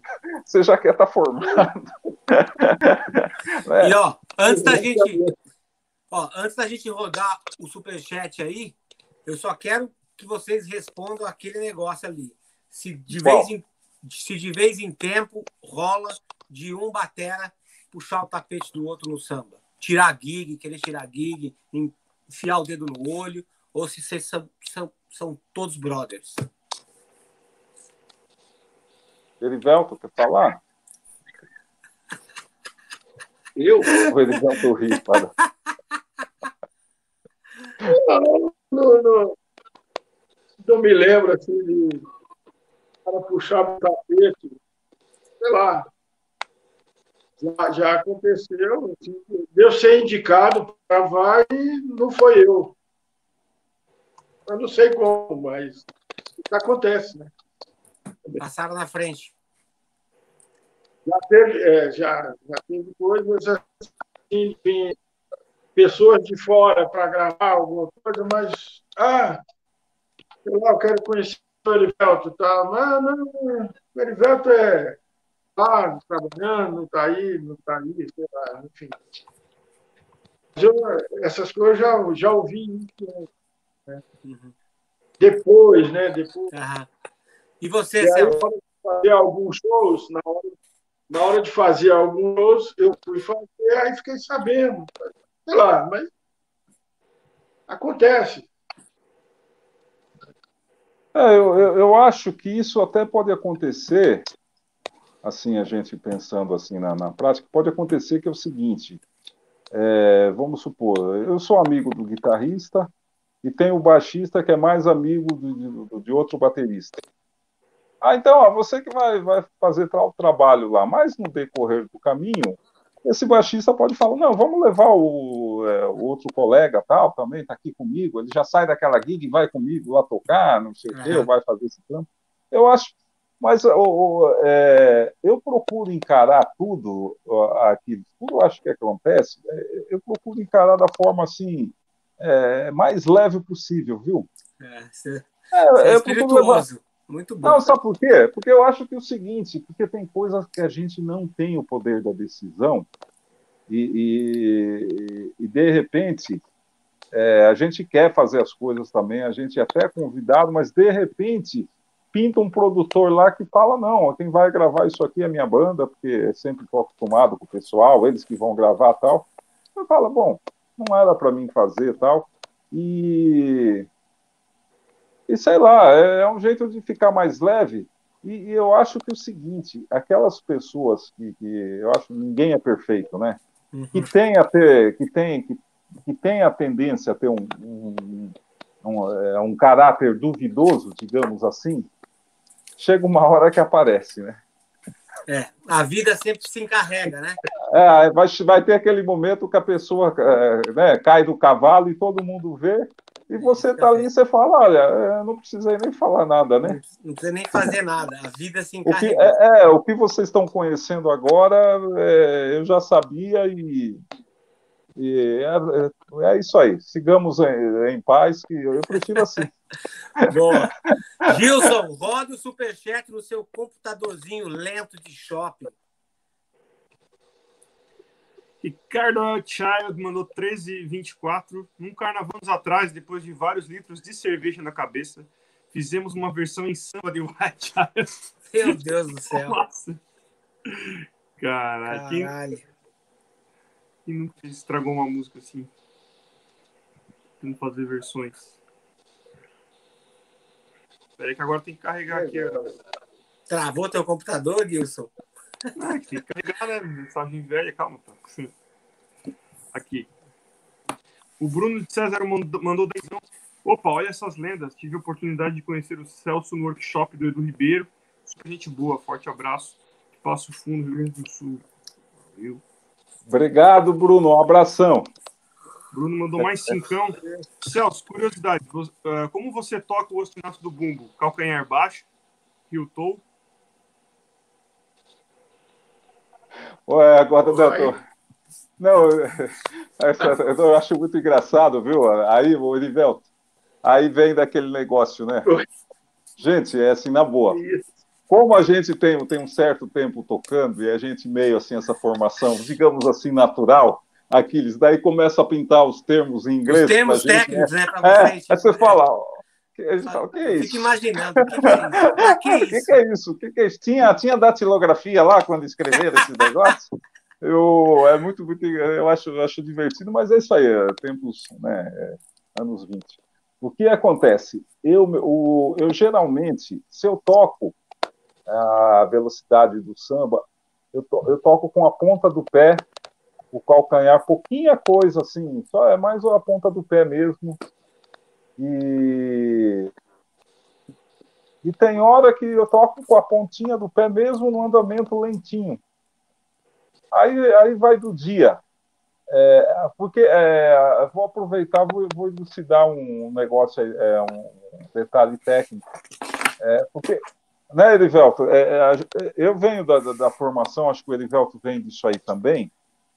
Nós começamos a tocar, eu comecei a tocar, gente, eu não pensava no que eu estava fazendo. Eu uhum. colocava um disco lá para tocar junto. Fico tocando junto com o disco. Né? A princípio procurava copiar. Puxa, toquei, consegui tocar música igualzinho.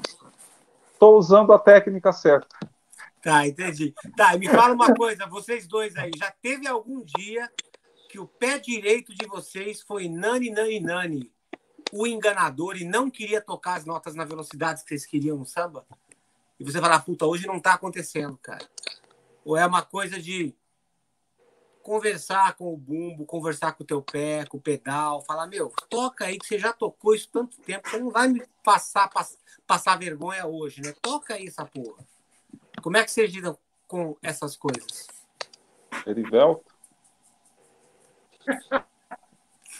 Como é que eu diria isso? Eu, eu acho que não, não tive esse problema. Eu poderia ter é, a resistência, né? De muito é. tempo tocando aquela música, pode ser que deu, deu uma caída, né? Pode ser. Nunca tive esse problema assim, porque eu, eu treino, eu treinei de uma forma quando eu estiver tocando muito rápido o samba, está com o calcanhar junto com a sapata mesmo. É isso. Entendi. Uhum. É igual você acelerar o carro, bota o calcanhar no do carro e faz assim. Uhum. Você agora você toca mais forte, mais rápido ainda, aí eu levanto a ponta do pé. Eu aprendi isso também. Porque eu fico trocando. Abaixo, levanto, revezando, esse tipo de coisa. Agora, às vezes dá uma rasgada mesmo, dá uma gaguejada, Nani, nani, nani. Já aconteceu. enganador. É, já aconteceu. Entendeu? Tem que enganchar e não funcionar. Assim. Ué, o que está acontecendo, né? Uhum. Porque você arrisca coisa. Eu não sei, isso acontece, pode acontecer, mas eu sempre trabalhei pensando dessa forma, né, para que não aconteça, mas. Tá, mas aí, tipo assim, mas é você é e o Celso, Tá, mas você e o Celso, vocês não pensam na parte técnica, vocês tocam, né? Tipo assim, não, deixa. No samba mais lento, o meu pé vai achar o jeito para tocar. Quando eu tocar mais rápido, ele vai achar o jeito para tocar. Você, vocês não pensam no mecanismo técnico, né? Agora eu vou usar isso, agora eu vou usar aquilo. É uma coisa instintiva, certo? Exatamente. É assim mesmo. Também. Legal. Ah, mas preparado para isso, né? Claro, se prepara para isso, né? Se prepara para isso, é isso aí. É. Gilson Naspolini, é. segue o barco. Que tem mais, di mais dinheirinho de samba aí, ó. Silvio Muniz, boa noite, seus lindos.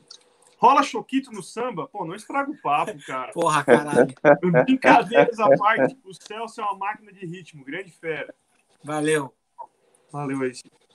Puxa, agradeço ele aí. Como é que é o nome mesmo? Passou ali. Silvio. Silvio Muniz. Ô, Silvio, obrigado, viu, pelo carinho aí. Gente, o, esse negócio aí da.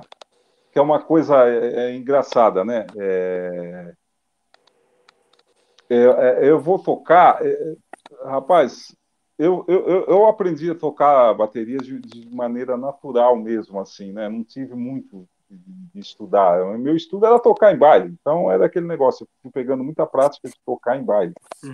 Como eu também não tenho, até hoje, eu não sei, daqui para frente, né, porque é, como é que vai sendo a condição física, mas eu não tenho mania de aquecer. Eu também não, não aqueço. É, eu sou tipo assim, eu tô aqui, agora vamos tocar. Vamos tocar, vamos tocar. E vai, e vai, o timbalzinho já voa? E vai. Caralho! Mas vai, mas mais pelo, mas vai pelo sentido, mas mais pelo sentido, esse sentido natural. Não tô é, com, com pose, né, Erivelta? É, é, é, você tem um negócio de tocar. Pô, vamos, uhum. É, vamos tocar. Então tá, vamos lá. É, tá aqui? Tá, pode ir, vamos embora. Eu, eu, vou, eu vou, eu, só, eu, não sei. É coisa de você tá. Outro detalhe também que é, que é uma coisa também que é, que eu falo. É, eu, o Erivelto, nós, nós, é, essa técnica que a gente tem de mão direita também. Cara, eu vi os vídeos, hein, cara? É rápido, bicho. Eu queria então, eu conseguir tocar death metal naquela velocidade. é rápido. Puta que... E é tá bonito, né? Quando, bem, quando... Acentu... bem acentuado pra caralho, assim, as notinhas limpinhas. Lindo, cara. Tá. É impressionante. Quando, quando eu quiser infartar, você me empresta a sua bateria para mim, a hora que eu fizer, não, tchau, já, já Samu já vem e já leva. Quando eu for para São Paulo em novembro, eu vou marcar com o Edu Ribeiro. Eu quero dar uma passeadinha aqui. Eu quero dar uma ciscada nessa bateria de samba aí, meter, meter a butinada aí, entendeu? Vou dar uma Venha. passada aí. estragar tudo. Venha. Vai lá, Gilson. Segue aí no superchat. Vamos fin finalizar essa, essa festa. Então, Bruno de César mandou vintão. Um amigo meu encontrou o Celso no aeroporto uma vez e falou que havia acabado de gravar um disco da Martina Marana. Procurei esse disco, eu toco mal, entre aspas. E é um somzão de swing. Tem alguma história desse disco para contar? Então, esse disco é. Oi, Bruno, um, um abraço, viu? É, a, a, Martina Marana é uma cantora aqui de Campinas e ela é compositora também e tal. E o quarteto BRS é um quarteto que a gente tem aí uma, uma plataforma também de com, com o pessoal. É, ela convidou a gente para participar da gravação da, da, desse CD. Então nós gravamos um CD bacana, tal, né? Que ela é compositora, tem umas composições muito bacanas lá. Até esse eu toco mal aí é muito divertido, né? Estranho. É, é. É não, então ela falou. Não se como aplica, é que... né? É. É, então, é, eu toco mal, eu toco mal porque é aquele negócio, ela, ela conhecia uma pessoa que é, é, ela tinha um conhecido, né, do lado masculino que sempre falava que ela fazia as coisas mal, né? Então, dela, no momento de inspiração, ela fez o samba, eu toco mal. Então é divertido tal, e daí nós gravamos esse CD, é o, foi o Paulinho Paulelli de contrabaixo, o, Marcos Teixeira de violão e o Felipe Silveira também. E teve participação também, a baixista. Puxa, a menina toca com o Chico César aqui, não estava. Tá, ai, meu Deus do céu. Mas eu já dei a dica de quem é. Boa. Se quiser o nome dela aqui, que também tocou baixo lá com a gente. E então é um CD bacana, que a gente gosta muito de tocá-lo aí. Fizemos alguns shows. E é bem tocado, né? Com certeza é muito bem tocado, né? Não tem nada a ver. Ah, é. é, é, bem, é, bem, bacana, né? É, fica divertido, né? Boa. Vai lá, Gilson. Bora. Daniel Braga mandou dezão. Marrapu é o melhor grupo de samba de todos os tempos. Procede? Celso. Eu não conheço. Não conhece? É, eu não conheço. Isso aí não, não, não, não é, minha opinião aí também fica então, neutra. Não vale Daniel, nada porque eu não conheço. Daniel de repente Braga, eu escuto, né? Daniel Braga, a tua percepção tá furada, parceiro. Se o chefe do samba não sabe, cara, você, tá por é, fora, ferrou. entendeu? Ó, Segue aí, Brotherzão meu, que eu sei que é batera de samba de muitos anos já e um, um, grande amigo que estudou comigo em São Paulo e apresentou muita coisa de samba. O Bruno Cotrim é. mandou assim, ó, coisa linda poder ver esses dois gigantes conversando. Parabéns pela live, Gilson e Aquiles. Um abraço. Valeu, Brunão. Realmente, são muitas histórias, muito foda. Obrigado, obrigado. Valeu, obrigado. Bonei Silva mandou cincão. Muito bom participar dessa live de responsa. Um dos meus mestres Celcinho como também Carlos Cachaça, Dom Romão, Edson Machado e João Cortes. Pô, se o, apelido, se o apelido do cara era Carlos Cachaça, era porque ele torrava bastante suco de sangue, né?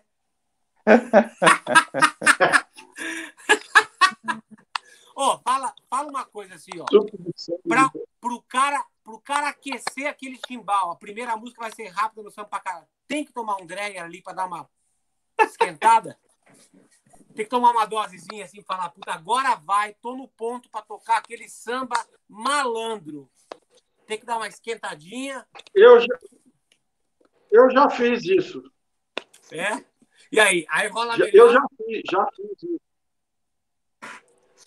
É, tem hora que rola, tem hora que a gente perde. tem hora que rola demais. É, entendeu? Tem hora que Ele fica meio capenga também, se não tomar cuidado, né? Não, mas é, porque, é? É, é, porque, é porque eu tenho sempre aquele, aquela tensão né, de nervoso, né, de entrar no palco, e a preocupação de fazer aquilo bem, entendeu? Porque a gente acaba criando uma, um registro de cada um, assim, ou no chimbal, ou na caixa, ou no bumbo, Uhum. E a gente não quer falhar naquilo ali, né? Mostrar. E às vezes não, você fica nervoso, né? entendeu? Uhum. Aí você vai lá e toma um dré. Como você falou, não é dré, um não. Eu vou cachaça, uma dose de cana e pum. Mas, mas era só aquela dosezinha mesmo. Só para dar aquela aquecida no carburador, né? Para desengasgar o carburador. Cara, os, vaga, ó, os vagabundos do metal falam que a cervejinha é a bebida do metal.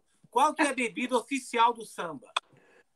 O cara que toca samba tem que tomar uma dose. Rapaz, Fala aí, Celso. Gente, eu. eu vai, vai, Celso, fala aí você, Celso, agora aí, sobre Não, essa bebida aí do, do, do de samba. Gente, eu, eu, é, eu, eu não tenho o costume de beber, né? Tanto é que eu vou falar minha bebida para vocês, alcoólica. É, é Mouse Beer. Mouse Beer, a cervejinha negra. Minha mãe gosta de Mouse Beer. Justamente, porque ela é docinha, não sei o que tal, é que eu gosto de tomar de vez em quando, é beer e tal. Mas, é, mas para tocar, geralmente, 99%, para dizer que nunca, né? Não é, é, talvez eu possa ter já. Não, é, não, eu posso ter experimentado assim, é, é, tomar uma cerveja antes de tocar tal, mas, é, mas eu sempre, eu, geralmente, não tenho, não tenho, não tenho esse hábito, não. Eu gosto de estar sempre ali é, sei lá, não sei. É, eu me sinto melhor assim. Eu posso depois, a hora que acabar, sair com os amigos, ah, vamos tomar uma cerveja, vamos tal. Mas antes, não. Ah, antes não. Ó, tem mais um superchat é aí, isso. Cristiano é isso aí. Olive mandou trintão. Viu Erivelto tocar na Modern Spawn algumas vezes. Que musicalidade, sou seu fã. Valeu. Onde é isso aí, ó? Pô, obrigado. Valeu. É aí que serve a Andréia? Oi? Na Modern Sound, né? É. É uma loja de disco que tinha no Rio de Janeiro e eu estava tocando, não sei que dia foi, eu já toquei várias vezes lá. E... Mas lá eu também estou com um negócio para. Lá eu podia fazer isso. Uhum era mais solto, mais, não era show, era uma noite para você tocar para as pessoas verem na mesa também, assim. Aí voltei, eu tomava um, assim, mas é só para esquentar mesmo. Boa. Gilson, já estamos com uma hora e meia de... Já estamos com uma hora e meia de live. Você tem alguma perguntinha de shopping que você gostaria de fazer para os nossos convidados? Claro, considerando que eles têm essa história de, bom, de bateria de, de tempo em que não existia nada do que a gente tem hoje, essas facilidades todas de, de estudo e tudo mais, uh, foram autodidatas com referências em casa, né? Como é que vocês veem hoje o ensino da música no Brasil? Vocês, vocês têm contato com isso, assim, não? Com essa, nova forma de dar aula, até por conta da pandemia? Como é que você vê futuro, os futuros bateristas com, a, com esse formato atual de, de aulas online, de cursos online, à distância, essa coisa toda? E aproveitando, se vocês também recebem muita requisição de aula de jovens que querem tocar samba. Está se renovando o público do samba, os, os, os, os bateras mesmo de samba?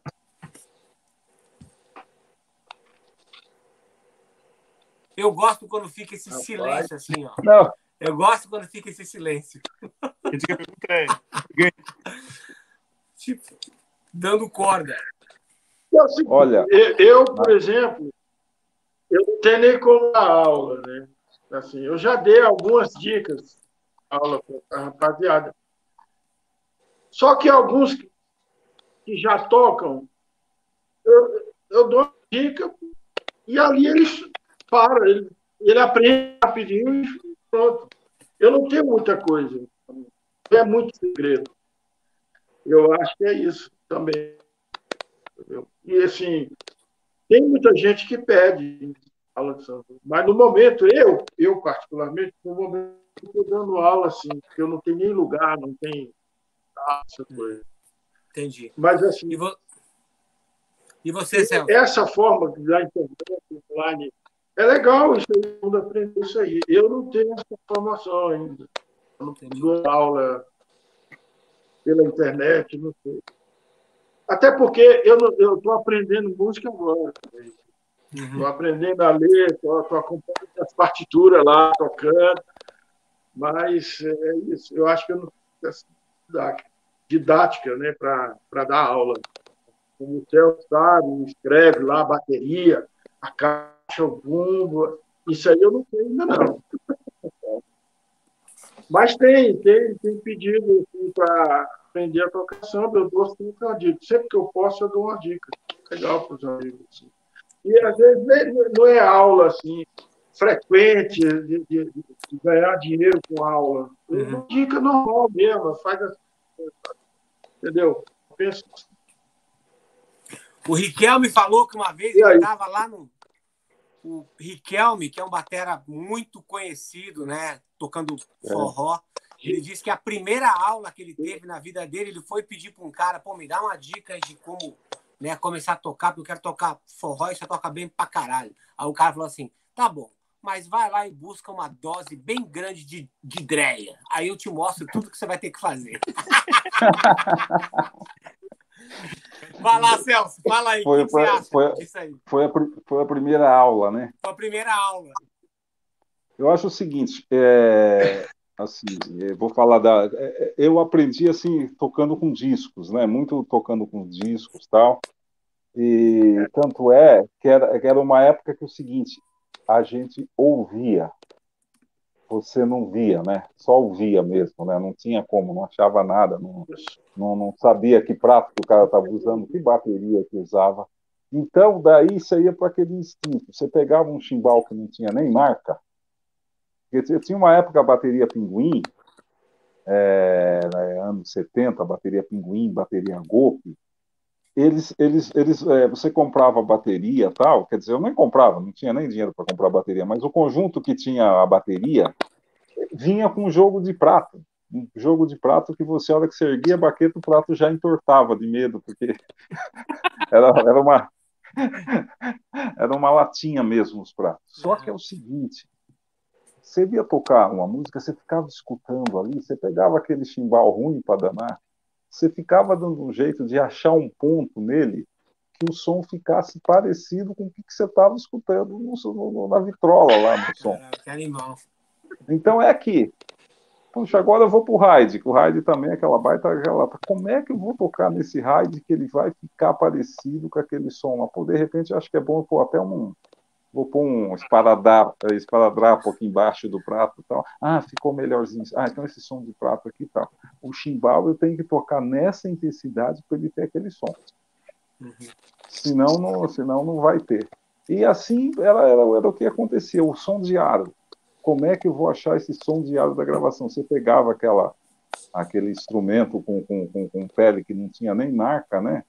E também a hora que você batia, ela pipocava pele. Você, nessa bateria eu tenho que tocar e eu tenho que tocar até o meu limite é esse aqui, porque senão vai furar, vai pipocar a pele inteira, vou perder o som e outra coisa, não vai ter como comprar uma pele, vai demorar um mês para chegar a pele. É isso aí. Era, eu, é... me lembro, eu me lembro que às vezes eu ia tocar na, no, lá nos bares onde eu morava lá em Foz e tinha umas batera que tinha os pratos da Golpe e tinha uns pratos Ziltanã, que já era um pouco melhor, né? O Ziltanã é, já, foi uma, já era uma liga um pouco mais legal, né? Já era. Pra, pra tocar. É, até, até aquele negócio, negócio da nossa da, da, indústria, né? Se tivesse seguido, né? A gente teria, é. né? É, temos é. também hoje em dia também, né?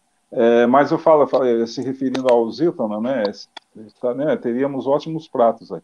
Então, só fazendo essa liga aí eu venho desse tempo aí, escutava ali, não sei o quê, nem imaginava que bateria que o cara usava na gravação e tal, e a gente procurava dar um jeito de tocar ali para sair aquele som. Hoje em dia, o que, que acontece? Hoje em dia, tanto é que tem, tem faculdades de, de música, né? Música uhum. popular. Então, o negócio deu uma, uma caminhada brutal né? nesses últimos 30, 20 anos aí, deu, deu uma caminhada brutal tal. Como também tem vários autores, né, vários amigos lançaram livros, né, você, você encontra um farto material, como também encontra, é, bom, a, até eu tenho curso, tenho um curso online também, né, de bateria lá, o Samba de Almeida, o, que, que, que, foi feito, eu, eu acabei fazendo esse, esses cursos aí, eu fiz sempre assim, é alguma pessoa jovem que chega e fala, você precisa ter um curso eu falar, ah, você quer fazer, vamos fazer. Daí surgiu a parceria, eu tenho parceria lá com o Tadeu Lenza e tal, e a gente tem no, no BRS Masterclass meu curso lá. E o, Então, é, são vários cursos, vários amigos tal, que têm curso, e com essa possibilidade da internet, é, das aulas online, eu acho o seguinte: se possível, é ter aula presencial. É o caminho, porque o instrumento, ainda mais bateria, aquele, você vai dar, dar uma aula na internet, o cara não sabe a real pressão que você está dando ali. É. Uhum. E outra, ele está vendo você também tocar. Uhum. Né? É aquele negócio, daí o cara vai, gasta uma fortuna, compra uma bateria igual a sua. E vai tocar, não sai o som seu. Uhum. É, porque, ele tá, porque ele estava vendo, ele não estava ouvindo.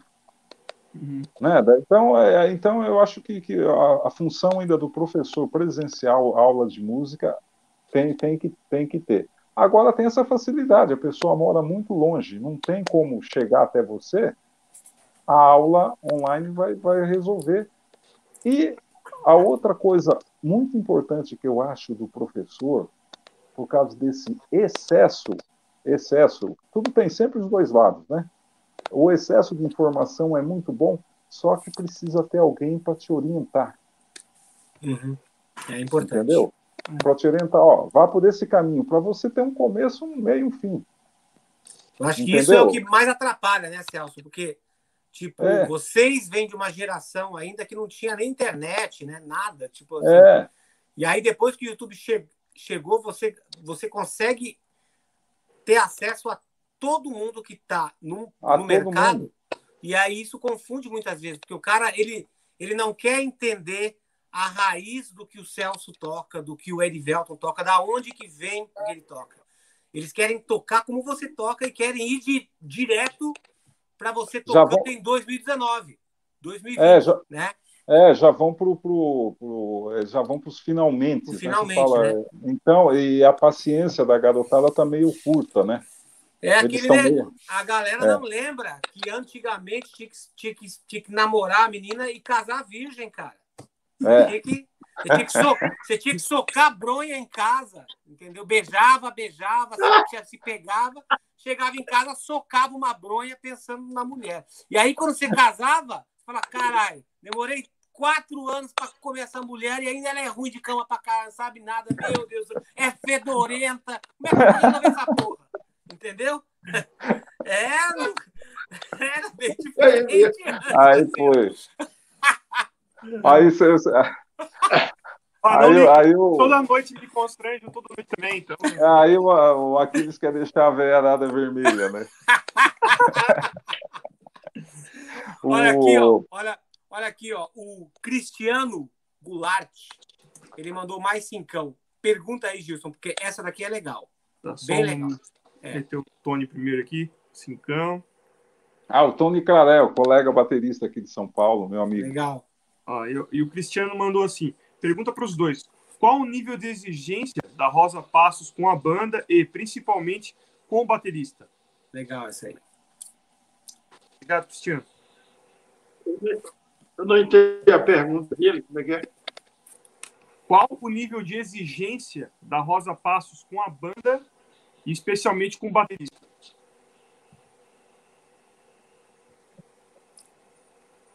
Cara, eu vou, eu vou dizer para você. Da minha época, não teve muita exigência. Porque eu ensaiava só eu e a Rosa, todo dia. Eu ia para casa dela, ela tocava o violão e cantava, e eu ficava acompanhando ela ali. Eu acho que depois de muito tempo, eu fui tendo umas ideias de criar em cima alguma coisa junto com ela, com o que ela estava mandando. E se não teve uma exigência, ah, eu quero que você toque assim, eu quero que você. Ela é um samba, é, sei lá, é um bolero, é alguma coisa que ela, uma música nova. Ela começava a fazer swing dela no samba, no violão e cantando, e eu ficava interpretando ali com ela todo dia. Então, a exigência e é dessa forma não, não teve nenhuma. Entendi. Então, Legal. juntou assim, o, com o meu, eu acho que estava criando, inclusive, eu estava até é, quer dizer, estou até hoje aprendendo a tocar bateria. Né? E eu acho que é isso aí, não tem assim, uma existência tão rígida. Né? É seguir a meta da música, né? Da, da, da, da, aquilo ali. Né? Você vai, depois de tanto tempo que você está ensaiando, entendeu? vai pintando as ideias, aí vai pintando os efeitos, os detalhes. O tempo de você, o tempo dela, que ela também vai criando. Eu acho que é isso. E eu tive muito tempo mesmo de ensaio com ela, só eu e ela. Inclusive, já fiz shows, só eu e ela. Ela de violão, Legal. plateia e outro bateria. Já Me fala uma coisa aí, ó. É interessante. Você, Erivelton e Celso, o cara para to... o cara para ter dinâmica no samba boa, boa, dinâmica boa assim, o cara vai sentar com violão acústico, você tem que conseguir tocar com violão acústico sem ele estar tá amplificado e o cara tocar bateria de uma forma bem suave, independente do BPM que seja esse samba. Assim dá para avaliar Isso. o cara assim, eu esse cara consigo. sabe tocar samba. Eu consigo, eu Eu, vou, eu posso dizer com toda sinceridade, você não é coisa normal. Eu consigo tocar. Eu toco com qualquer um, no volume que for. Que foda isso. Violão, a guitarra, eu consigo tocar bateria acústica, eu consigo. Legal. E essa é uma, uma coisa que eu, que eu adquiri no ensinamento de, de fazer dinâmica, né? de treinar uhum. para isso. Né? Uhum eu consegui, eu consigo tocar baixinho mesmo. Cara, e, é, alguns bateristas falaram, como é que você consegue tocar tão baixinho desse jeito? É uma coisa que eu aprendi, não sei. E eu ouço também as outras músicas, eu, eu fico analisando. Muito legal, Entendeu? muito legal. E aí, Celso? Realmente, eu sou também uma eu sou uma cópia dos bateristas. Eu também vou fazer trabalho de outros bateristas, eu vou tentar me aproximar do swing daquele baterista, pelo menos para mim, para se juntar com a música e dar certo eu fazer essas coisas. Uhum. Bom, excelente. Por aí. E aí, Celso? Aliás, é, aproveitando o, o ensejo, o Elivelto, é, é, você tem alguma gravação? Porque o Erivelto ele tocava é, magnificamente o Águas de Março, bateria e violão com a Rosa. Você tem essa gravação? Rapaz, tem essa gravação? Eu não... Cara, eu, eu devo ter essa gravação em fita cassete ainda. Né? Não. Eu, eu, eu, não, eu é... acho que tem essa gravação. Uma é. fita cassete. Está tá guardado ali minhas coisas. Assim entendeu? Não tem vídeo, né? Não tem o um vídeo, né? Isso aí é... é. Não tem um vídeo, né, Eric? Eu tenho, mas não lembro onde está, mas deve estar na fita cassete, algum show, esse show que eu fiz sozinho. Isso, isso aí seria muito, muito bacana se você conseguisse recuperar isso aí. É, seria porque mesmo. Eu vou ver. Isso, isso aí, eu, porque. É, eu é, acho que eu gravei é porque eu não lembro também se eu gravei no disco. Não, não. No, no, disco tem o Jorge Helder, tem o Lula. É. Tem. Então, o, é essa, ideia, essa ideia. Não, beleza. Segue.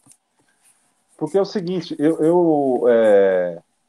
Porque aquele negócio, antes de eu, eu, de, de, de tocar com a Rosa, eu cheguei a assistir algumas vezes. A Rosa fazia temporada aqui no, no, no Bar Supremo. Nossa, eu. Bar...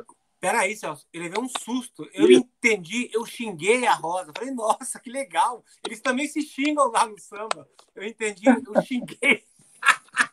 ah, deixa eu, acertar aqui meu, minha, a dicção. Eu, eu cheguei eu cheguei. o, a, aí alguns shows e, é, e assisti o Erivelto tocando com a Rosa tal. Era um espetáculo, era aquela música que você, você, você viu os dois tocando, você ficava assustado, né?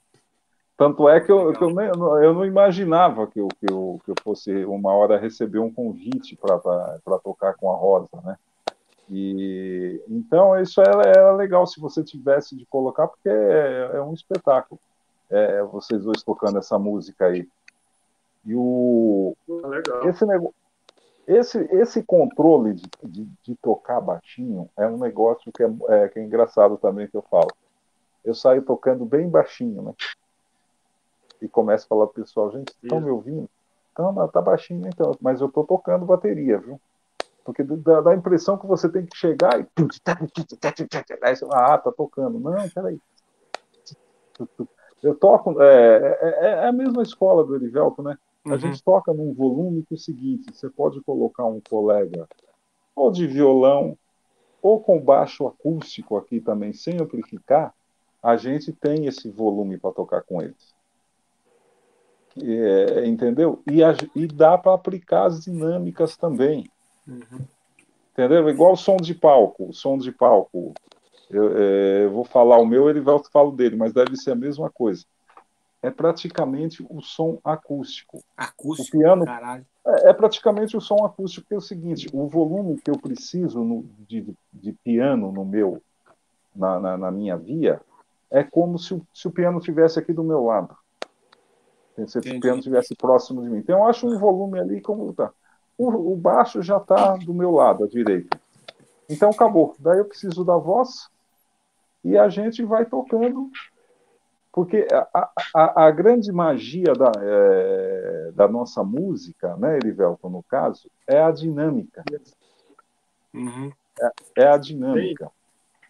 E, oh, e, aquele, e aquele negócio, e a gente está aberto. É, eu acho que o que mantém a gente tocando é que a gente está aberto a aprender ainda, até hoje. Entendeu? A gente não. Pelo menos a gente não é a verdade, é um montão de gente tocando bem. Uhum. Nós estamos vivendo essa época, um montão de gente é, tocando bem para dar na bateria e tal. E a gente tem um jeitinho da gente.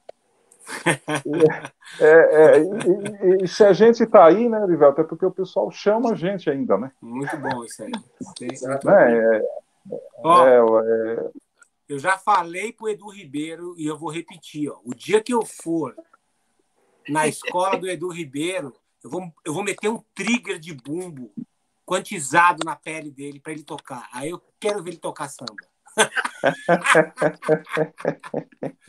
Ó, pra gente finalizar aqui, Celso e Erivelto, obrigado. Quase duas horas aqui de live, papo sensacional. A galera tá gostando pra caralho.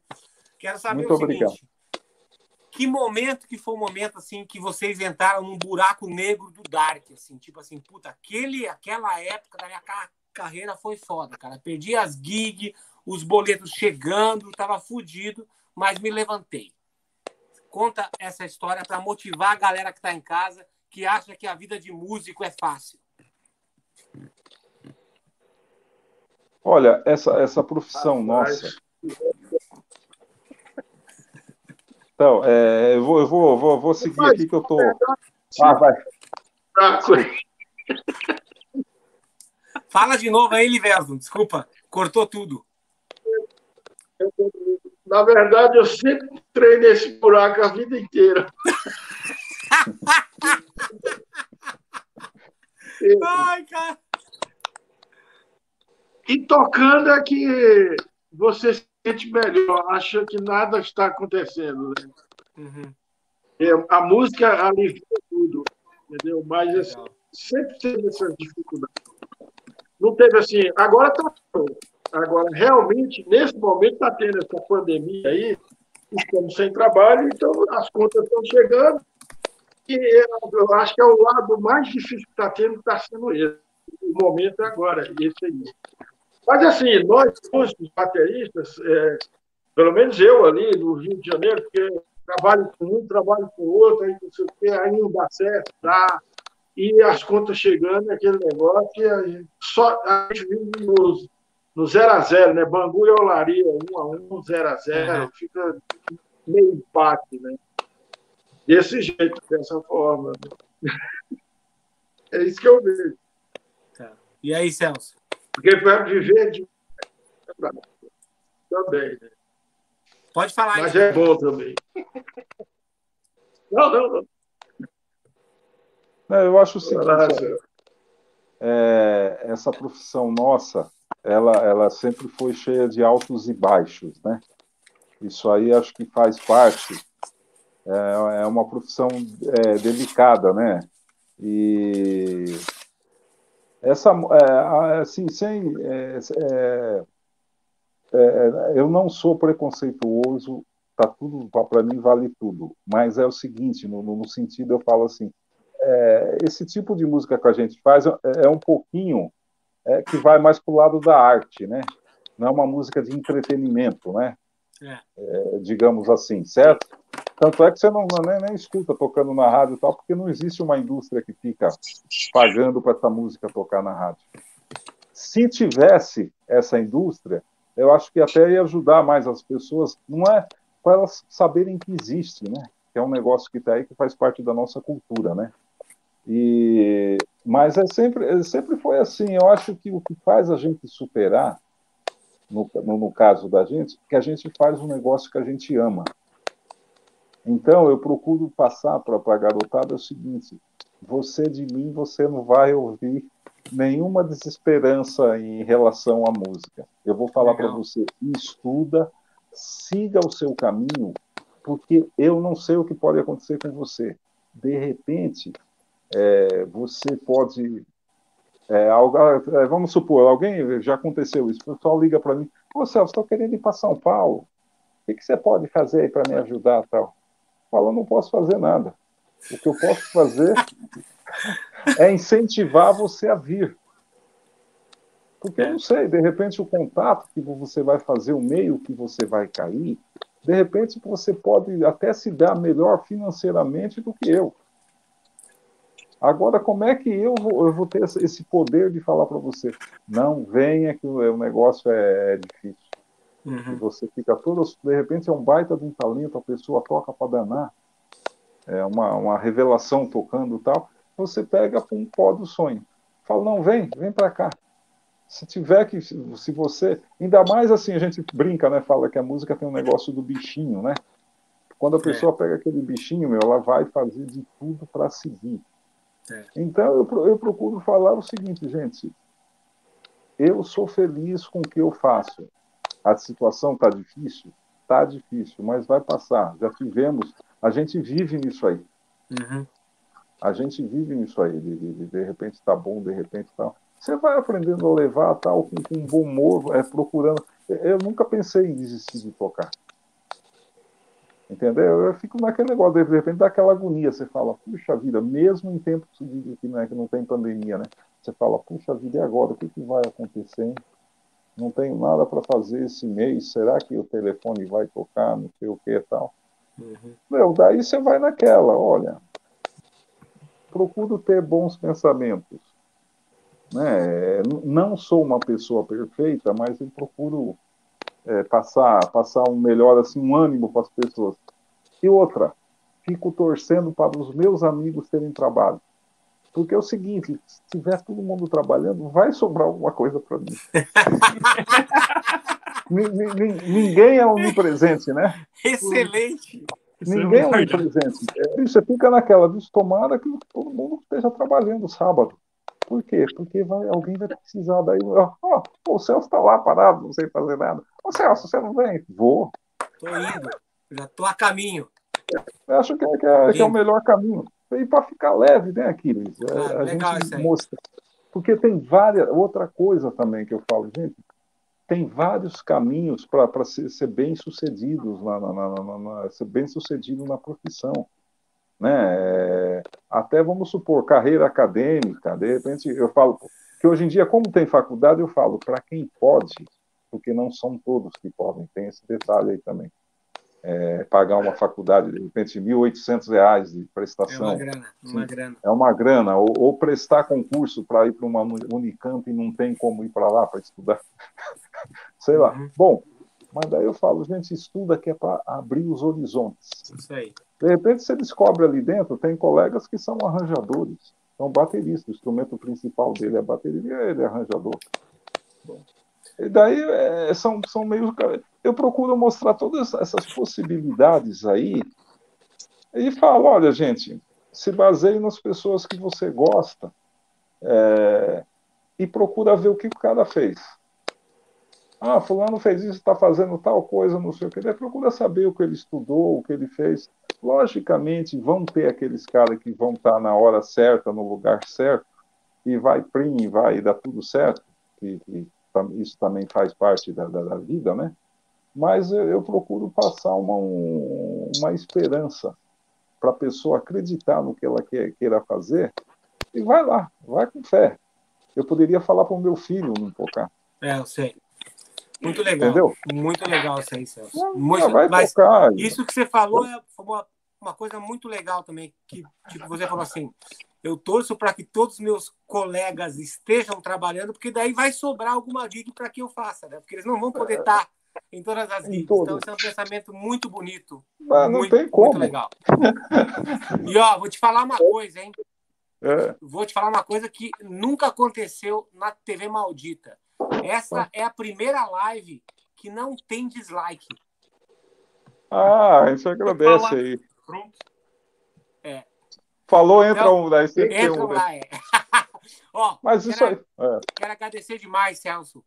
Quero agradecer o Erivelton. E essa parte final aqui agora, a gente vai pedir para esses boca de burro que estão tá em casa, dá o like lá. E a gente quer de vocês um filme, um livro e uma e uma e um disco pra galera. Só aproveitando que tem a ver com o assunto aqui, ó, o Eduardo Reck, que foi o último superchat, 1890. Ele veio e Celso, o que vocês costumam ouvir em casa? Parabéns a Aquiles e Gilson por trazer esses caras de verdade para dar aula de vida pra gente. Isso é então, bonito. Engata é. nessa aí. Vocês ouvem death metal em casa? Aí, death como é samba. é que é? Death samba. Death samba. death samba. eu, eu ouço todo mundo até hoje. É, é uma, meu pai, é, Paulo Braga, Márcio Bahia, esses bateristas sempre que eu posso ouvir. Ouço Michael Jackson, Phil Collins, Al Jarreau, essas coisas aí. Dave Echo, Steve, é, é, William Kennedy, esse povo aí também, eu me ouço todo dia. Michael Bublé. Nunca tive a oportunidade de tocar o heavy metal, como você falou aí.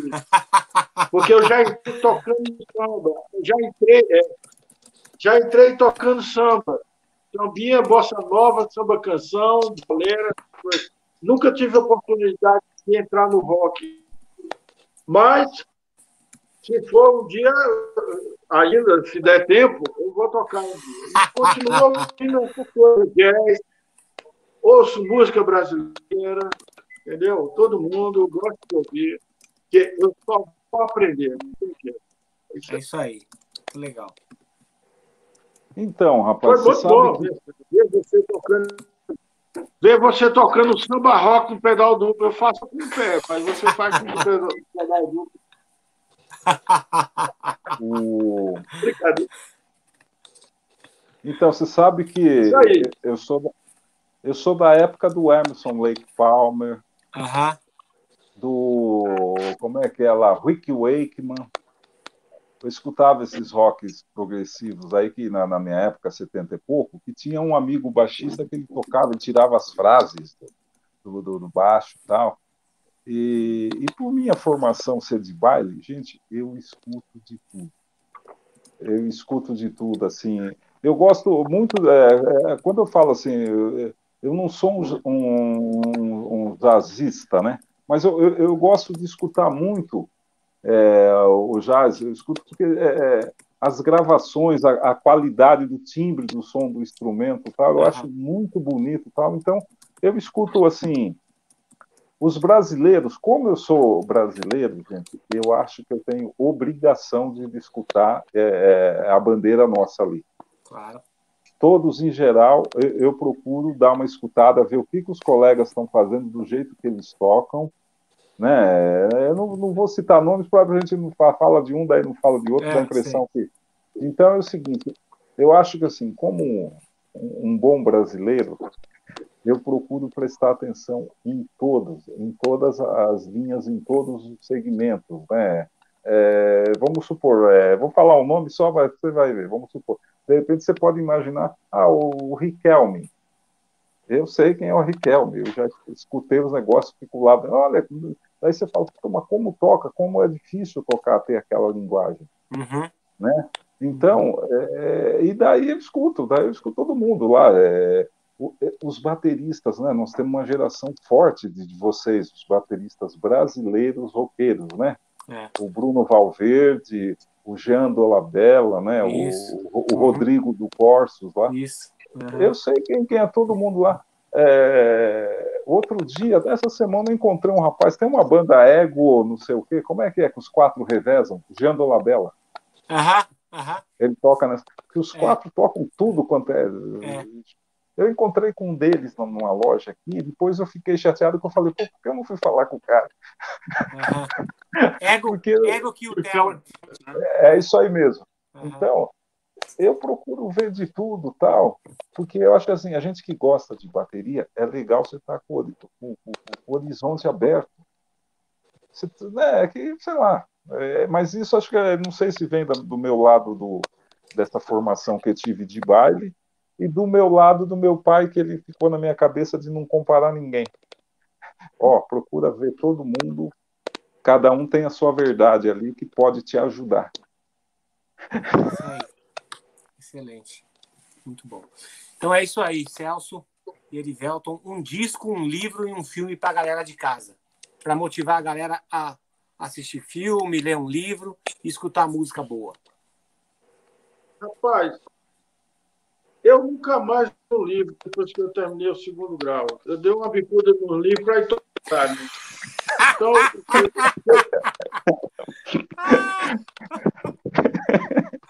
Na verdade, na verdade, eu, eu, eu fiz, um, eu fiz uma prova na Polícia Civil e não passei por causa de um ponto. Aí eu dei uma bicuda nos livros e não quis mais saber. Vou ficar.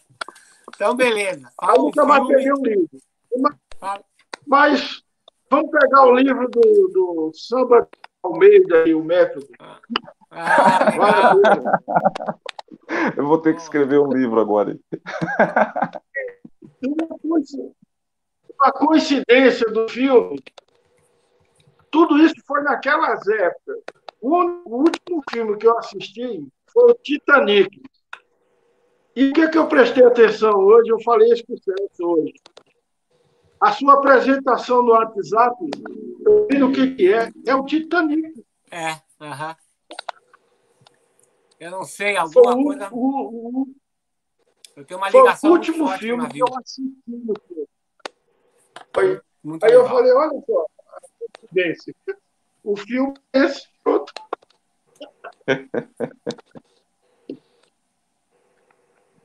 eu acho que é isso aí. Tá travando. Travando tudo, né? Tá, travou tudo. Não, voltou. Maravilha. E o disco? É. Ah, eu, eu diria o disco Festa da Rosa Parque, Pano para Manga. É bom ouvir também. Eu, Joana do Ar, que eu gravei. Tem umas coisas assim, né?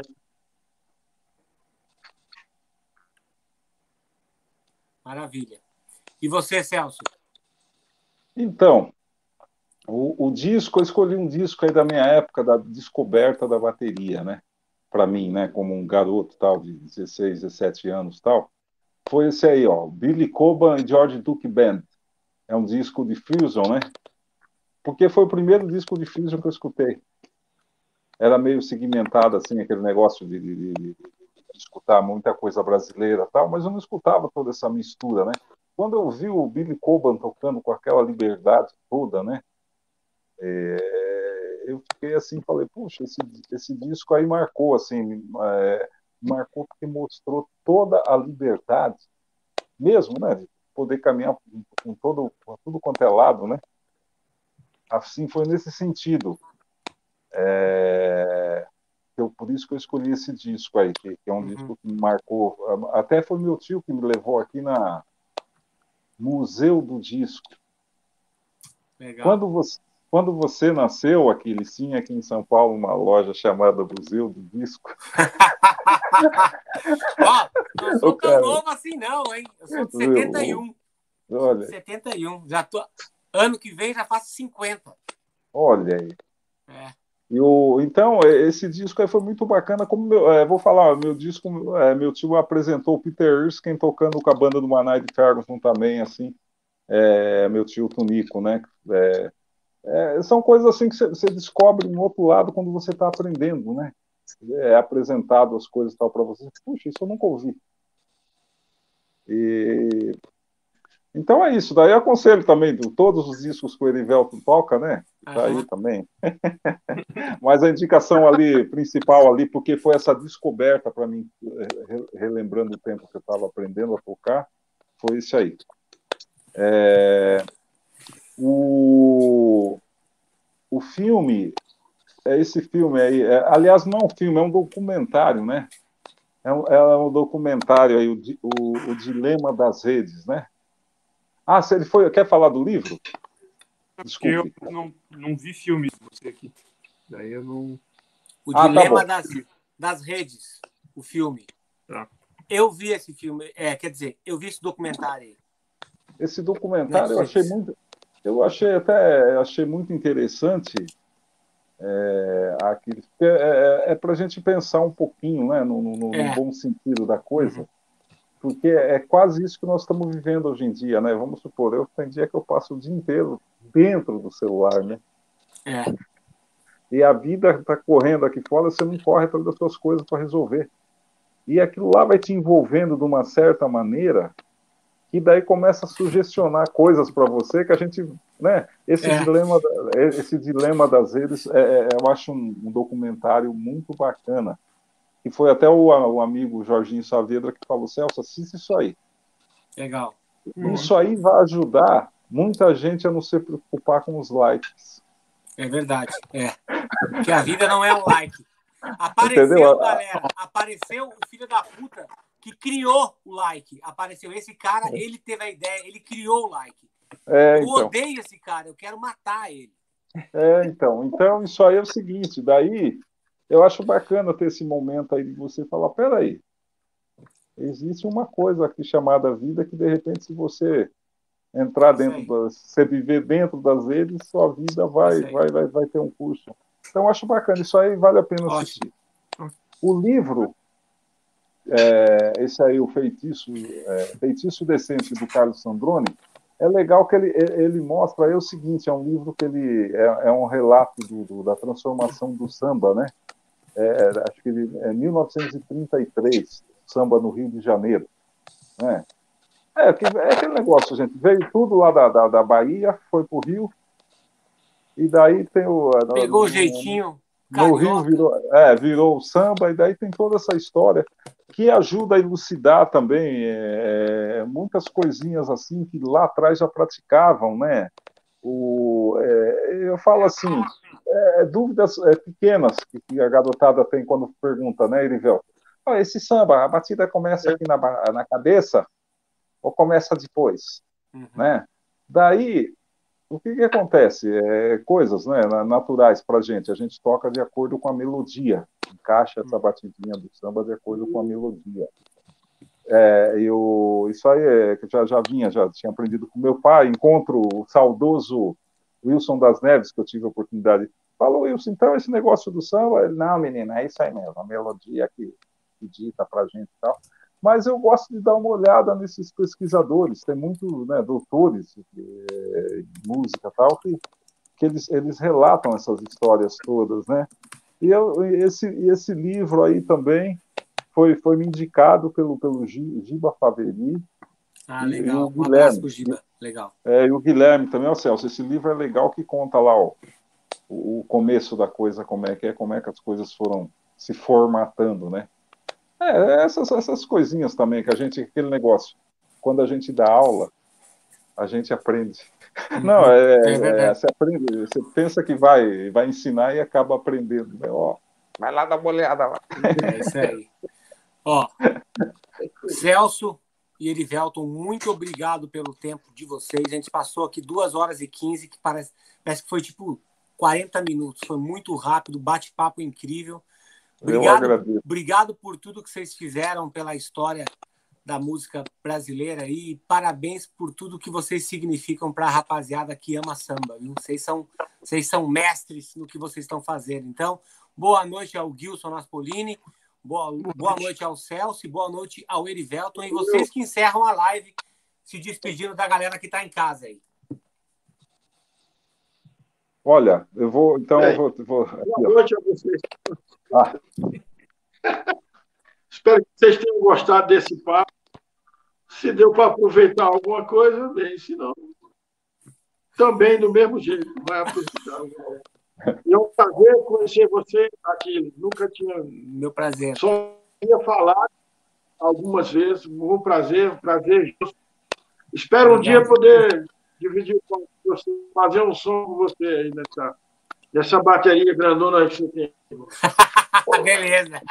Quero ver vocês, quero ver fazer vocês um samba, né? samba nela. Fazer um samba nela. É isso aí, é isso aí. Prazer. Obrigado. Obrigado, Prazer, obrigado obrigado. pela oportunidade. Prazer. conversar Obrigado com vocês. vocês. Celso, grande Celso. Valeu, Celso. Boa noite para você. Boa noite, valeu. Boa noite.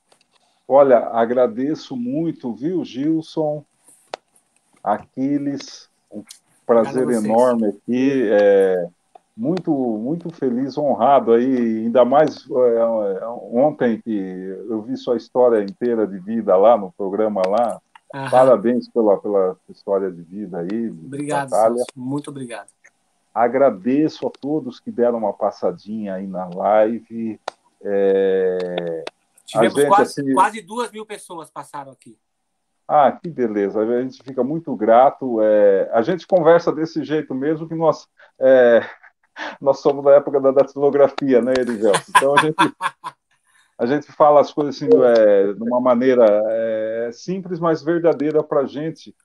E, o, e a gente segue tocando aí, é, esperando por dias melhores. E, e a gente ama o que faz, viu? Por isso que a gente fala desse jeito aí e procura incentivar a todos, mesmo que aqueles que, que é, não precisa ser profissional para tocar um instrumento, né?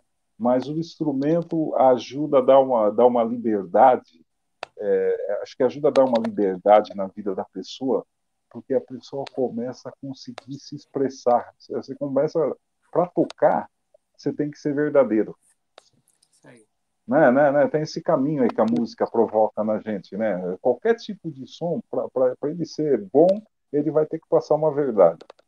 Então, é, eu acho que é isso aí. Muito grato. Aproveito para agradecer aí esse, esse tempo todo que eu toco. São mais de 40 anos, né? Que eu tive, que eu tenho, é, que, a, que a música me proporcionou. E eu pretendo tocar mais um pouco aí. A gente quer tocar até a última hora. né? É isso aí. E olha, e muito honrado mesmo de estar aqui no programa onde passou um montão de gente que a gente é fã de, né, né É isso aí. É isso aí. Então tá, gente. Muito Mas- obrigado pelo tempo de vocês. Vocês são maestros. Obrigado demais. O papo foi incrível. E vai ficar registrado aqui na TV Maldita para a galera poder pesquisar um pouco sobre a história do samba aí no Brasil. Muito obrigado, Celso. Muito obrigado, Erivelton. Obrigado. Boa noite, Gilson. A Bueno, gente se vê amanhã. Valeu. Tchau. valeu. Valeu, tchau. Obrigado.